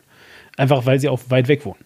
Ja, so nur weil sie das tun, heißt das ja nicht, dass sie kein Interesse haben oder eben, dass sie nicht gläubig sind, natürlich sowieso, aber äh, dass sie nicht trotzdem vielleicht irgendwie Interesse haben, sich in einer Glaubensgemeinschaft zu bewegen. Nur sie leben halt leider in äh, Narnia irgendwo, ja. Und äh, dementsprechend haben sie halt nicht die Möglichkeit, ähm, aus diversen Gründen, finanzielle Gründe oder persönliche Gründe oder whatever, dahin zu gehen, wo es cool ist. Und sie haben halt leider nur so eine Schnarchnasen. Gemeinde bei sich, die halt einfach langweilig und doof ist. Das ist ja sicherlich auch nochmal ein Punkt. Und die willst du doch sicherlich auch irgendwie abholen. Und da, deswegen frage ich, weißt du, deswegen frage ich nach all diesen Sachen gar nicht ja. jetzt, weil ich feststellen möchte, guess what? Es gibt tatsächlich auch religiöse Menschen, die irgendwie Influencer sein können, sondern es ist eher eine Frage, ähm, also die, die eigentliche Frage, auf die ich hinaus möchte, ist, ist Internet wirklich, äh, so blöd es auch klingt, der, ist Internet der Heiland, der neue Heiland, ja, äh, der Kirche? Ist Internet das, was alles wiederbeleben wird? Schreiben wir äh, bald das neue Neue Testament, das Neue Testament 2.0, wo das Internet von Gott gegeben wird und dann, nein, jetzt mal ohne Witz, ist Internet eine Lösung? Ähm, für Mitgliederschwund, also beziehungsweise gegen Mitgliederschwund natürlich, äh, und für ähm, ein ja, also, also, also für die Fähigkeit, Leute zu erreichen, du, ich sag mal, könnte Internet ausnahmsweise mal nicht einfach nur Nazis zusammenbringen, die alle Menschen hassen und in ihrem scheiß kleinen Dorf sitzen und sich dann gegenseitig groß fühlen, weil nämlich zehn und dann nochmal zehn und nochmal zehn dann plötzlich 30 sind und das sind ja auch fast schon 300 und dann sind sie das Volk weißt du? Kann es vielleicht auch mal was Positives sein und dann sind es vielleicht mal 10 plus 10 plus 10 und die sind dann 30 und sie wissen, dass sie 30 sind, aber das sind einfach Leute, die auch Menschen mögen. Kann sowas gehen in der Zukunft? Ja. die Frage dahinter ist ja so ein bisschen, äh, so was, was ist digitale Kirche oder was kann digitale Kirche? Also Kirche im Netz, im, im weitesten Sinne, Kirche online. Ähm, was mir da wirklich wichtig ist, aber das ist auch, wie ich das, wie ich Gemeinde vor Ort auch versuche zu leben, das ist halt nicht nur so ein wir senden irgendwie. Also das ist, glaube ich, bei manchen Kirchenleuten, die online unterwegs sind, noch so ein Missverständnis. Immer so senden, senden, senden. Wenn ich auf der Kanzel stehe, predige ich und jetzt mache ich das online auch. ähm, aber ähm, ich glaube, dass digitale Kirche tatsächlich ähm, ja viel mehr kann. Das, es gibt wirklich so sowas wie Online-Gemeinden, die natürlich nicht irgendwie formell so sind, ne? Aber wenn sich jetzt Leute unter so einem Account wie dem ähm, von Seligkeitsdinge irgendwie zusammentun, sozusagen, ist es auch schon so eine Art Gemeinde oder Gemeinschaft. Oder eben auch bei Twitter. Also ich bin jetzt speziell bei Twitter unterwegs, was ja so ein Nischen-Social-Media-Bereich äh, ist. Ähm, da gibt es schon auch so eine eigene, das ist schon das, was von den wenigsten äh, quasi genutzt wird, oder? Ähm, es gibt da christliche Gemeinschaft im Netz. Ähm, für mich persönlich wird es nie das andere ersetzen, aber ich würde es auch nicht gegeneinander ausspielen. Also Klar. mich nervt es schon manchmal, wenn ich von, von manchen Kollegen so irgendwie höre, keine Ahnung, das ist ja nichts Richtiges und das ist ja nicht echt und so. Also das brauche ich, glaube ich, ähm, in diesem Rahmen hier nicht erklären, dass auch im Internet echte Menschen sind und dass man auch im Internet echt echte Gemeinschaft erfahren kann und so weiter. Und, ähm, Gerade auch für christliche Menschen. Also mir folgen tatsächlich ähm, bei Twitter so ein paar Trans-Personen, die auch ähm, eher kirchenaffin sind. Eine, die sogar irgendwie auch im Kirchengemeinderat, da heißt es anders, also die Kirchenälteste in ihrer Gemeinde ist, ähm, die natürlich auch nochmal einen anderen, anderen Raum irgendwie, also so Safe Space quasi online haben. Das, was mich da dann schon traurig macht, wenn ich zum Teil lese, was die Leute so schreiben aus ihren Heimatgemeinden oder den Kirchengemeinden, wo sie selber waren, also vor Ort, dass sie da halt irgendwie nicht so akzeptiert wurden und da komische Blicke oder sogar An Anfeindungen bekommen haben. Und wenn man dann halt weiß, ja, genau, also am liebsten würde ich halt alle irgendwie in Gemeinden schicken und sagen, guck mal, ihr findet schon die, die zu euch passt. Aber das ist natürlich ein Unterschied, ob du irgendwie in Berlin sitzt oder in Hamburg, wo die übernächste Kirchengemeinde halt nur ein paar U-Bahn-Stationen entfernt mhm. ist, oder ob du irgendwo im ländlichen Bereich bist, wo du vielleicht, um eine für dich passende Gemeinde zu finden, vielleicht 100 Kilometer fahren müsstest oder so, ne? Ähm, ja. Aber ja, das, das Internet kann natürlich ganz viel und fängt da auch irgendwie ganz viel auf und bietet uns ganz, äh, ganz viele Möglichkeiten auch. Und genau, mir ist dieses halt immer wichtig. Deswegen, die, du sagtest das ja vorhin auch so mit den Umfragen und so, ne? Das ist ja immer so ein kleiner, ähm, ja, Anlass, einfach so ein bisschen in Austausch zu kommen oder Leute mit mhm. einzubeziehen und halt genau. nicht nur zu senden. Genau ja. das. Ähm, ähm, Gerade wo du, äh, wo du das so sagtest, also man, man, man fragt ja äh, dann äh, äh ab, ab einem gewissen Alter, in, zu dem ich mich auch zähle, fragt man ja dann äh, ungern, wie alt man ist. Wie alt warst du denn, als du realisiert hast, dass im Internet echte Menschen leben? Ziemlich jung. Also ich habe tatsächlich als Teenagerin, glaube ich, schon Online-Dating gemacht. Ach, krass, okay. so. Also ich war wirklich so, ich bin jetzt kein Nerd oder also so gar nicht. Ich bin mhm. leider nicht so technikaffin. Mir fehlt also ein bisschen Grundverständnis für. Aber ich habe das Internet schon immer gerne so benutzt und war wirklich so als, als Teenager, als es wirklich so ganz neu war mit Internet, so Chaträumen, so Chat City und war dann auf so Chatter-Treffen und so. Falls Sie, also, äh, ja, falls die, falls die HörerInnen ja. sich jetzt hier gerade denken, so, äh, Demon, wie bist du denn drauf? Nur weil sie Pastorin ist, heißt das nicht, dass sie kein Internet kennen kann. So. Äh, das ist nicht, weswegen ich das so krass finde, übrigens. Ich bin 36 übrigens. ich glaube, es war diese Altersfrage. War Sehr gut, ja. Und ähm, ich habe meinen Mann im Internet kennengelernt. Also, ja. Ähm, ich wusste tatsächlich nicht, dass wir gleich alt sind. Egal, jedenfalls. Ähm, äh, äh, so, äh, tatsächlich ist das nämlich gar nicht der Grund, sondern bei mir war das nämlich super spät erst. Das ist wirklich so. Und zwar, ja. weil mir von zu Hause aus genau das Gegenteil beigebracht wurde. Also meine, meine Mutter wurde nie müde, mir, mir zu erklären, dass das alles keine echten Menschen sind. Dass, dass ich mich lieber mhm. an meine echten Freunde halt, also ist ja auch cool, also ich meine, ich mag meine echten Freunde, die bei mir gewohnt haben, die waren auch cool mhm. und so, keine Frage, aber dass ich mich also eben an meine echten Freunde halten soll, dass ich bla und so weiter und das hat ähm, bei mir bis zum 19. oder 20. Lebensjahr ungefähr gedauert, bis ich anerkannt habe, dass es Quatsch ist. Sondern dass es also, dass auch Leute die ich vielleicht in meinem Leben sogar nie, niemals treffen werde. Ja, also es muss ja gar nicht sein, ist, ich meine, das sind ja immer so diese, diese, Geschichten, dieses, ja, und die Welt ist so klein und wir fliegen jetzt alle, hups, Greta Thunberg, naja. ähm, nein, also äh, was ich sagen möchte, ist, kann ja trotzdem sein, dass man sich einfach niemals begegnet. Ähm, aber dass das halt trotzdem reale Menschen sind, die logischerweise auch reale Gefühle haben und dementsprechend sollte man sich da vielleicht auch ein bisschen bisschen zurücknehmen und ähm, in der Kommunikation ein bisschen freundlich bleiben. Nur so ganz nebenbei. Ähm, so, aber das hat bei mir also wirklich urlange gedauert, bis ich das auch für mich angenommen habe und, und, und das also natürlich heute immer noch so sehe. Ähm, aber deswegen frage ich quasi, weißt du, äh, wie das bei dir war, quasi. Ja. Queen, mhm. wie war es bei ja. dir? Ja. Äh, Internet? Mein, meine, Du weißt schon, dieses Ding, wo YouTube egal, auch drin ist. darüber redet ihr die ganze Zeit, aber ich verstehe im Moment nicht, mein Erlebnis, dass äh, die Leute da echt sind? Ja. Oder wie? Ja. Ja, äh, so Leute wie meinen äh, Trauzeugen, den Howie, den ich im Internet kennengelernt habe, den konnte ich irgendwann sehen und anfassen. Der ist weich. Mm, das ist nicht so ein Podcast wegen.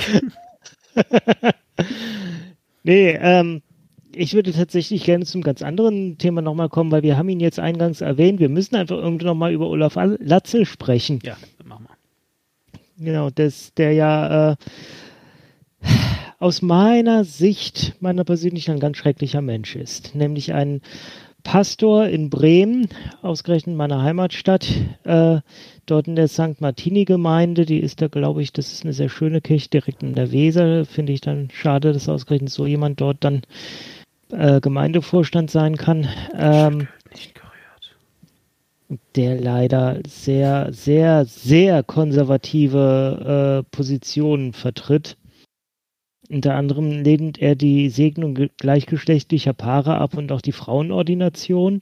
Also sprich, jemand wie du, Gesche, könntest in seiner Weltsicht eigentlich nicht wirklich äh, Pastorin sein? Aus äh, vielerlei Hinsicht wahrscheinlich sogar. Also aus vielen Gründen vermutlich. Ja. Also es, äh, und der äh, wird halt äh, sehr kritisch auch diskutiert und gesehen, aber kriegt gerade dadurch eine enorme Öffentlichkeit. Und äh, er behauptet, äh, er hätte da teilweise 400 Leute bei sich in der Predigt sitzen, einfach weil äh, er so eine Wirkung habe. Ähm, wie kann die evangelische Kirche mit solchen Leuten umgehen? Weil ähm, es wird auch, es wurde von der Kirche schon klargestellt, äh, wir können ihn sehr stark kritisieren, das ist auf jeden Fall drin, aber wir können ihn nicht irgendwie abrufen oder so, weil äh, es gibt Predigtfreiheit bei uns.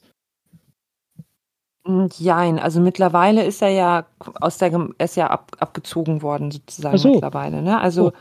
ähm, er ist ja in der ersten Instanz für Volksverhetzung verurteilt worden, wenn ich mich das richtig erinnere, ist in Berufung gegangen und jetzt ja, wie nennt man das, ruht sein Amt sozusagen. Also im Moment dürfte er, wenn ich da richtig informiert bin, nicht predigen. Ähm, weil sie jetzt sagen, zumindest solange dieses Verfahren läuft und diese Berufung ähm, läuft, ähm, genau. Ja, ja Okto Ende Oktober, ist, äh, Ende November ist er zu äh, 8.100 Euro Strafe wegen Volksverhetzung verurteilt worden. Genau, also ich hatte vorher auch so den Eindruck, dass die bremische Kirche sich da nicht komplett mit Ruhm bekleckert hat. ähm, ich weiß aber nicht, wie, wie ähm, genau da wirklich die Möglichkeiten der Handhabe sind, bevor das halt zu diesem Prozess oder bevor das zu der Verurteilung kam. Ähm, generell, äh, das sind jetzt Sachen, die ich vorhin auch irgendwie noch mal kurz nachlesen musste, weil ich das auch nur so ungefähr im Kopf hatte ähm, sind wir da wieder ein bisschen beim Thema vom Anfang mit den Kirchenstrukturen, ne? Weil es ja auch so die Frage ist, wie kann das überhaupt sein, dass jemand, der so agiert und sich so äußert, überhaupt überhaupt als Pastor tätig ist und ja, Quink, wie du gerade schon sagst, ähm, der sagt dann auch, da sitzen irgendwie hunderte Leute, das möchte man sich gar nicht vorstellen. Ähm, es gibt eine kleine Besonderheit in der bremischen ähm, Kirche, ähm, das ist halt ein bisschen, die ist ein bisschen anders konstituiert als die anderen Landeskirchen. Und zwar haben die einzelnen Gemeinden da sozusagen, also die Gemeinden sind stärker quasi. Das ist ein Zusammenschluss von Gemeinden, die aber an sich selbstständiger sind gegenüber dem, ja, dem Verbund sozusagen der Landeskirche. Und wir haben halt in anderen Landeskirchen das Parochialprinzip. Das heißt, dass du automatisch da, wo du wohnst, also du Du lebst an einem Ort, du hast eine Adresse und diese Adresse ist einer Kirchengemeinde zugeordnet. Und dann bist du dort Mitglied in dieser Kirchengemeinde. Und die meisten Menschen sind das auch einfach. Man kann sich umgemeinden lassen, das tun aber nur relativ wenige. Die meisten gehören einfach schlicht zu der Gemeinde, in der sie wohnen. Und das ist halt in Bremen ein bisschen anders. Da sucht man sich halt eher so ein bisschen nach theologischen Vorlieben seine Gemeinde aus. So, gerade mhm. bei eher evangelikal angehauchten Gemeinden haben wir das sowieso schon, dass da die Leute sich auch eher, also auch bei uns zum Beispiel in der Nordkirche, dass Leute da bewusst hingehen, wo ein eher evangelikaler Kollege ähm, arbeitet. Und das, die, das wird natürlich in Bremen dann nochmal forciert. Also, ich stelle es mir so vor, dass tatsächlich alle, die entsprechend theologisch drauf sind in dieser Region und die nicht eh schon in irgendwelchen Freikirchen sind, werden wahrscheinlich einfach in dieser Gemeinde von Pastor Latze gelandet sein. So. Mhm. Das heißt, da ist so eine Hochburg quasi erstmal, die als Kirchengemeinde aufgrund der Strukturen relativ starke eigene Rechte hat. So. Das ist ein bisschen, und ich will das überhaupt nicht irgendwie entschuldigen oder rechtfertigen. Und ich glaube, über die Äußerung von Latze brauchen wir auch da gibt es jetzt in dieser Runde, glaube ich, keine zwei Meinungen zu. Ja, und wir müssen ähm, die Äußerungen ja. hier auch nicht äh, wiederholen. Wer, wer möchte, gibt einfach mal Olaf Latzel Volksverhetzung ja. ein und kommt zu äh, einschlägigen Artikeln, wo das genau. drin steht. So. Und ja, ich denke mal, es ist schon gewissermaßen in der evangelischen Kirche ein Extremfall. Aber ja, es gibt dieses Themen, gerade wenn es um Homosexualität geht, irgendwie komisch, dass es immer dann wieder bei dem Thema landet. Ich denke halt auch manchmal, dass diese ganz besonders Rom halt irgendwie auch so sexfixiert sind, dass sie immer über diese Sexualmoral äh, irgendwie reden wollen. Nicht eh so ein bisschen verstörend. Ähm, aber ja, es gibt, du wirst solche ähnlichen Ansichten auch in anderen Landeskirchen finden. Oder zumindest sind jetzt nicht alle KollegInnen oder alle Gemeinden so, dass die jetzt völlig selbstverständlich sagen, klar, wir feiern CSD-Gottesdienst, machen gleichgeschlechtliche Trauungen und hier und da. Nein, es ist, ist es nicht überall so. Es gibt auch Gemeinden, die wollen keinen homosexuellen ähm, Pastor oder Pastorin haben. Es gibt natürlich bei uns in der Nordkirche ganz normal, dass es auch Kollegen und Kolleginnen gibt, die, die homosexuell sind. Das ist irgendwie gar kein, also für die meisten von uns ist eigentlich gar kein Thema. Die Darf wohnen auch mit kurz, ihrem, ja. Kurz einwerfen, die Haltung der katholischen Kirche dazu ist sehr lustig. Die hat mal irgendwann äh, tatsächlich gesagt, okay, wir lassen jetzt offen homosexuelle Priester zu äh, weil wir haben Zölibat und wem sie nicht schlafen, ist uns letzten Endes egal. Das ist auch eigentlich sehr konsequent und logisch, ja. Oh Gott, ja. Das ist ungefähr, ach egal, nee, komm. Ich will euch da nicht unterbrechen, erzähl mal weiter. Ja.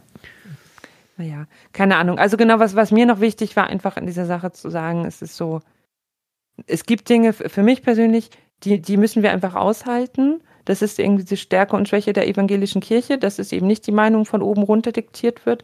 Und es gibt ein großes theologisches, theologisches Spektrum in den evangelischen Landeskirchen und innerhalb der evangelischen Landeskirchen. Manche sind so weit am anderen Ende dieses Spektrums, dass es einem schon wehtut. Aber ich weiß, es gehört halt einfach noch dazu. Und irgendwann kommt natürlich der Punkt, wo es aus diesem Spektrum rausfällt und man sagt, nein, das ist inakzeptabel. Und das ist völlig klar, dass solche Äußerungen wie, wie die von Latze da natürlich reinfallen. Also in dieses komplett inakzeptable. Aber abgesehen davon ist es, finde ich es eigentlich auch eine Stärke, dass wir eben, dass wir konservative Gemeinden haben und, äh, und liberale und keine Ahnung, alle möglichen ähm, Spielarten irgendwie dazwischen sind. Ich habe, gerade weil es jetzt auch hoffentlich zum Thema passt und weil wir uns jetzt auch dem Ende unseres heutigen Podcasts zuneigen, noch eine ganz leichte Frage, die ähm, uns sicherlich keine Zeit brauchen wird und auch eigentlich sicherlich gar nicht bereit irgendwie für einen Diskurs ist. Du machst mir Angst. Dina. Da gibt es nur eine Meinung zu. Brauchen Kirchen eigentlich irgendeine rechtliche Sonderbehandlung? Brauchen wir ein Kirchenrecht in irgendeiner Form? Völlig egal, ob es jetzt Kirchensteuer ist oder bla bla bla, you name it. Oder können, weil, also, keine Ahnung, ähm, ich meine, ne, Kirchensteuer ist jetzt äh, etwas, was relativ, ähm, wie soll ich sagen, etabliert ist, ja. Äh, dann können wir jetzt hier ja wieder schreckliche Dinge, die die katholische Kirche mal wieder macht, äh, aufzählen, die vielleicht nicht so toll sind. Aber ähm, brauchen wir irgendeine rechtliche Sonderstellung für Kirchen deiner Meinung nach? brauchen wir, also wir haben gewissermaßen Sonderstellungen. Ich weiß, ja, ja, so, Wie, so wie Kirche im Moment äh, aufgestellt ist, in der jetzigen Struktur brauchen wir das natürlich. Ähm, aber möchtest du vielleicht konkretere, möchtest du was Konkretes benennen, die man? Ähm, nee, also und zwar ist mir halt gerade, wie wir, wie du geredet oder wie, ihr geredet habt, so, so klar geworden, so ja, also es gibt bestimmte Sachen, die wir aushalten müssen und es gibt äh, Grenzen. So, ja, Volksverhetzung ist eine klare Grenze. Und mein erster Impuls war, ja, na klar, ist das eine klare Grenze, weil äh, das ist halt eben einfach äh, krass illegal und dementsprechend ist eine Grenze Punkt. So. Und ähm, jetzt müssen wir halt aber, und ich weiß, dass das nicht die evangelische Kirche ist, aber vielleicht einfach jetzt mal so, wir müssen halt jetzt aber einfach anerkennen, dass eben die katholische Kirche als ein Beispiel durchaus offensichtlich ein Sonderrecht genießt, ihre eigenen Kriminalfälle aufzuklären dass da nicht die Kripo einreitet und einfach alles beschlagnahmt, was nicht nied- und nagelfest ist und wegnimmt und äh, sondern dass halt irgendwie ein fluffiger Typ aus den Niederlanden kommen kann und mal gucken kann, ob er vielleicht unter Umständen und aber auch nur das, was ihm gezeigt wird und so weiter. Wie hieß der früher, Heinz Rühmann, äh, Pfarrer Braun oder so? Das weiß ich der dann mal die Kriminalfälle gelöst hat? Ja, das, das weiß ich nicht. Aber, aber der, äh, also das, worauf ich, und ich meine, dazwischen, also weißt du, dazwischen ist halt eben einfach ein Kontinuum.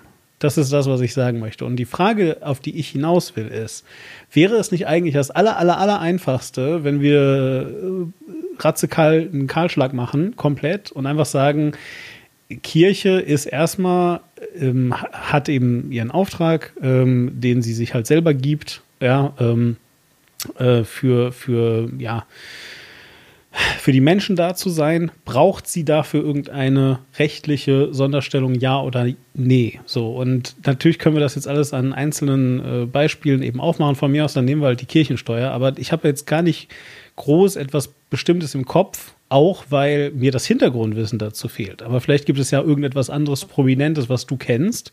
Oder von mir aus nimm eben die Kirchensteuer, wenn das schon reicht, wo du sagst, nee, also alleine dafür brauchen wir das auf jeden Fall, weil ohne geht das nicht. Punkt.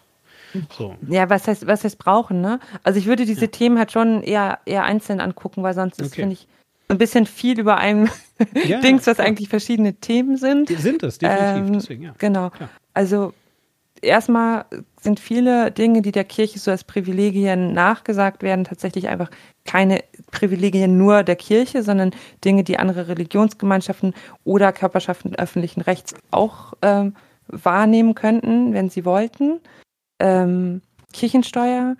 Ähm, ich habe tatsächlich, weil das war ganz gut, ich, mir hier neulich so eine kleine Broschüre in die Timeline getwittert ist und ich kann ich euch nachher nochmal den Link schicken, vielleicht für eure Shownotes, ähm, wo nochmal mit so ein paar ähm, Vorurteilen gegenüber kirchlichen Privilegien oder vor allem Kirche und Geld irgendwie aufgeräumt ja, wird. Ja, gerne, auf jeden Fall. Ähm, genau, ich habe das hier gerade vor der Nase und ähm, genau, also Kirchensteuer, Punkt 1 ist es hier eben auch nochmal ganz schön und kurz beschrieben. Die Kirchensteuer wird vom Staat eingezogen, was im Endeffekt eine Win-Win-Situation ist. Keiner hat in dem Sinne einen Nachteil davon. Und die Kirche bezahlt quasi den Staat dafür, dass sie die Steuer mit eintreibt. Und so, also ich weiß nicht, ob man jetzt hier alle Punkte irgendwie aufdröseln muss, aber ähm, es gibt ja mal so Vorwürfe, die dann, wo es dann heißt, ja, und die kirchlichen Kindergärten, die werden ja auch zu 95 Prozent äh, mhm. vom Staat bezahlt, ist es so, oder Friedhöfe und so weiter. Erstmal Dinge, ja, aber das können andere Leute, können andere Organisationen genauso machen als Träger, weil der Staat bzw. die Kommunen halt einfach Aufgaben an andere übertragen. So. Und häufig fließt dann eben doch noch eigenes Engagement irgendwie mit rein und auch eigenes Geld. Ich könnte es hier bei uns sagen, wir haben eine Kita in Trägerschaft von der Kirchengemeinde. Und es ist wirklich, wirklich eine Win-Win-Situation für die Stadt, für die Gemeinde und für die Eltern und die Kinder. Ähm, ja, ich weiß nicht, ich glaube, ich brauche jetzt nicht irgendwie jedes, jedes Beispiel nein, nein, auf, nein, ähm, aufzählen irgendwie. Ähm, ich denke, es gibt Dinge, die man kritisch angucken kann. So, ich finde persönlich, aber da bin ich wirklich nicht so gut im Thema drin, weil ich mich noch nicht wirklich viel damit auseinandergesetzt habe. So die Frage nach Staatsleistungen, also mhm. diese jahrhundertealten Entschädigungszahlungen, da würde ich es auch aus verschiedenen Gründen für ganz gut halten, wenn man da vielleicht endlich mal so eine finale Lösung für findet. Mhm. Ähm, das ist ja auch ein Punkt, der, der häufig da angegriffen wird, das kann ich nachvollziehen. Ähm, aber viele sind leider auch so, ähm, so Klischees, wo es halt irgendwie heißt, Kirche hat da irgendwie einen Vorteil und wird bevorzugt behandelt und das, äh, es ist halt einfach nicht so. Mhm. Ja. Gibt es in der Schweiz da eigentlich Kirchensteuer, die? Das ist eine sehr gute Frage. Das kann ich nicht sagen, weil ich mich deswegen nicht damit beschäftigt habe, weil ich äh, konfessionslos bin. ähm, das weiß ich nicht, ehrlich gesagt. Jo. Tja. Wenn es jemand weiß, schreibt es in die Kommentare. Na, der Tobi weiß das auf jeden Fall. Nicht wahr, Tobi? So. Ähm, wieder Leute aktiviert. Jedenfalls äh, würde ich dann an dieser Stelle sagen, dass wir die Lage ausreichend erörtert. Nee, Entschuldigung, falscher Podcast. Äh, wir haben, glaube ich, äh, soweit über alles geredet. Nicht wahr? Fragezeichen. Ja, Sind irgendwelche Fragen offen geblieben? Liebe HörerInnen, die das erst hören, wenn wir alles hier schon fertig haben. Nein, aber gibt es irgendetwas, äh, Gesche, was du. Simon, Gesche, Gott, möchte irgendjemand was einwerfen? Was du findest, was, was, was, äh, was wir jetzt voll übergangen haben, was super interessant gewesen wäre, aber wofür wir jetzt leider keine Zeit mehr haben. Ach, es gäbe so vieles. Nein, nein, ich glaube nicht, nein. Nein, okay, gut. ähm, ansonsten, weiß ich nicht, vielleicht ähm, bekommen wir dich ja ansonsten auch noch mal äh, zu einem etwas, also ne, das Ganze heute war ja auch wirklich ein, ein, ein, ein Rundumschlag, äh, ein sehr grundlagiger Podcast. Ich mache das ehrlich gesagt äh, immer recht gern für das erste Mal, mhm. weil ähm, weil es halt auch einfach nötig ist, irgendwo eine Basis zu schaffen. Und äh, es äh, ist immer ganz praktisch, wenn man dann äh, mit einer Gesprächspartnerin vielleicht dann sogar noch mal einen zweiten Podcast mhm. macht, wo man sich dann einem spezifischeren Thema noch einmal zuwenden kann. Und dann ich, einfach ich hoffe, ich habe nicht zu viel Mist geredet da. Ich bin in diesen Strukturgeschichten echt nicht so gut.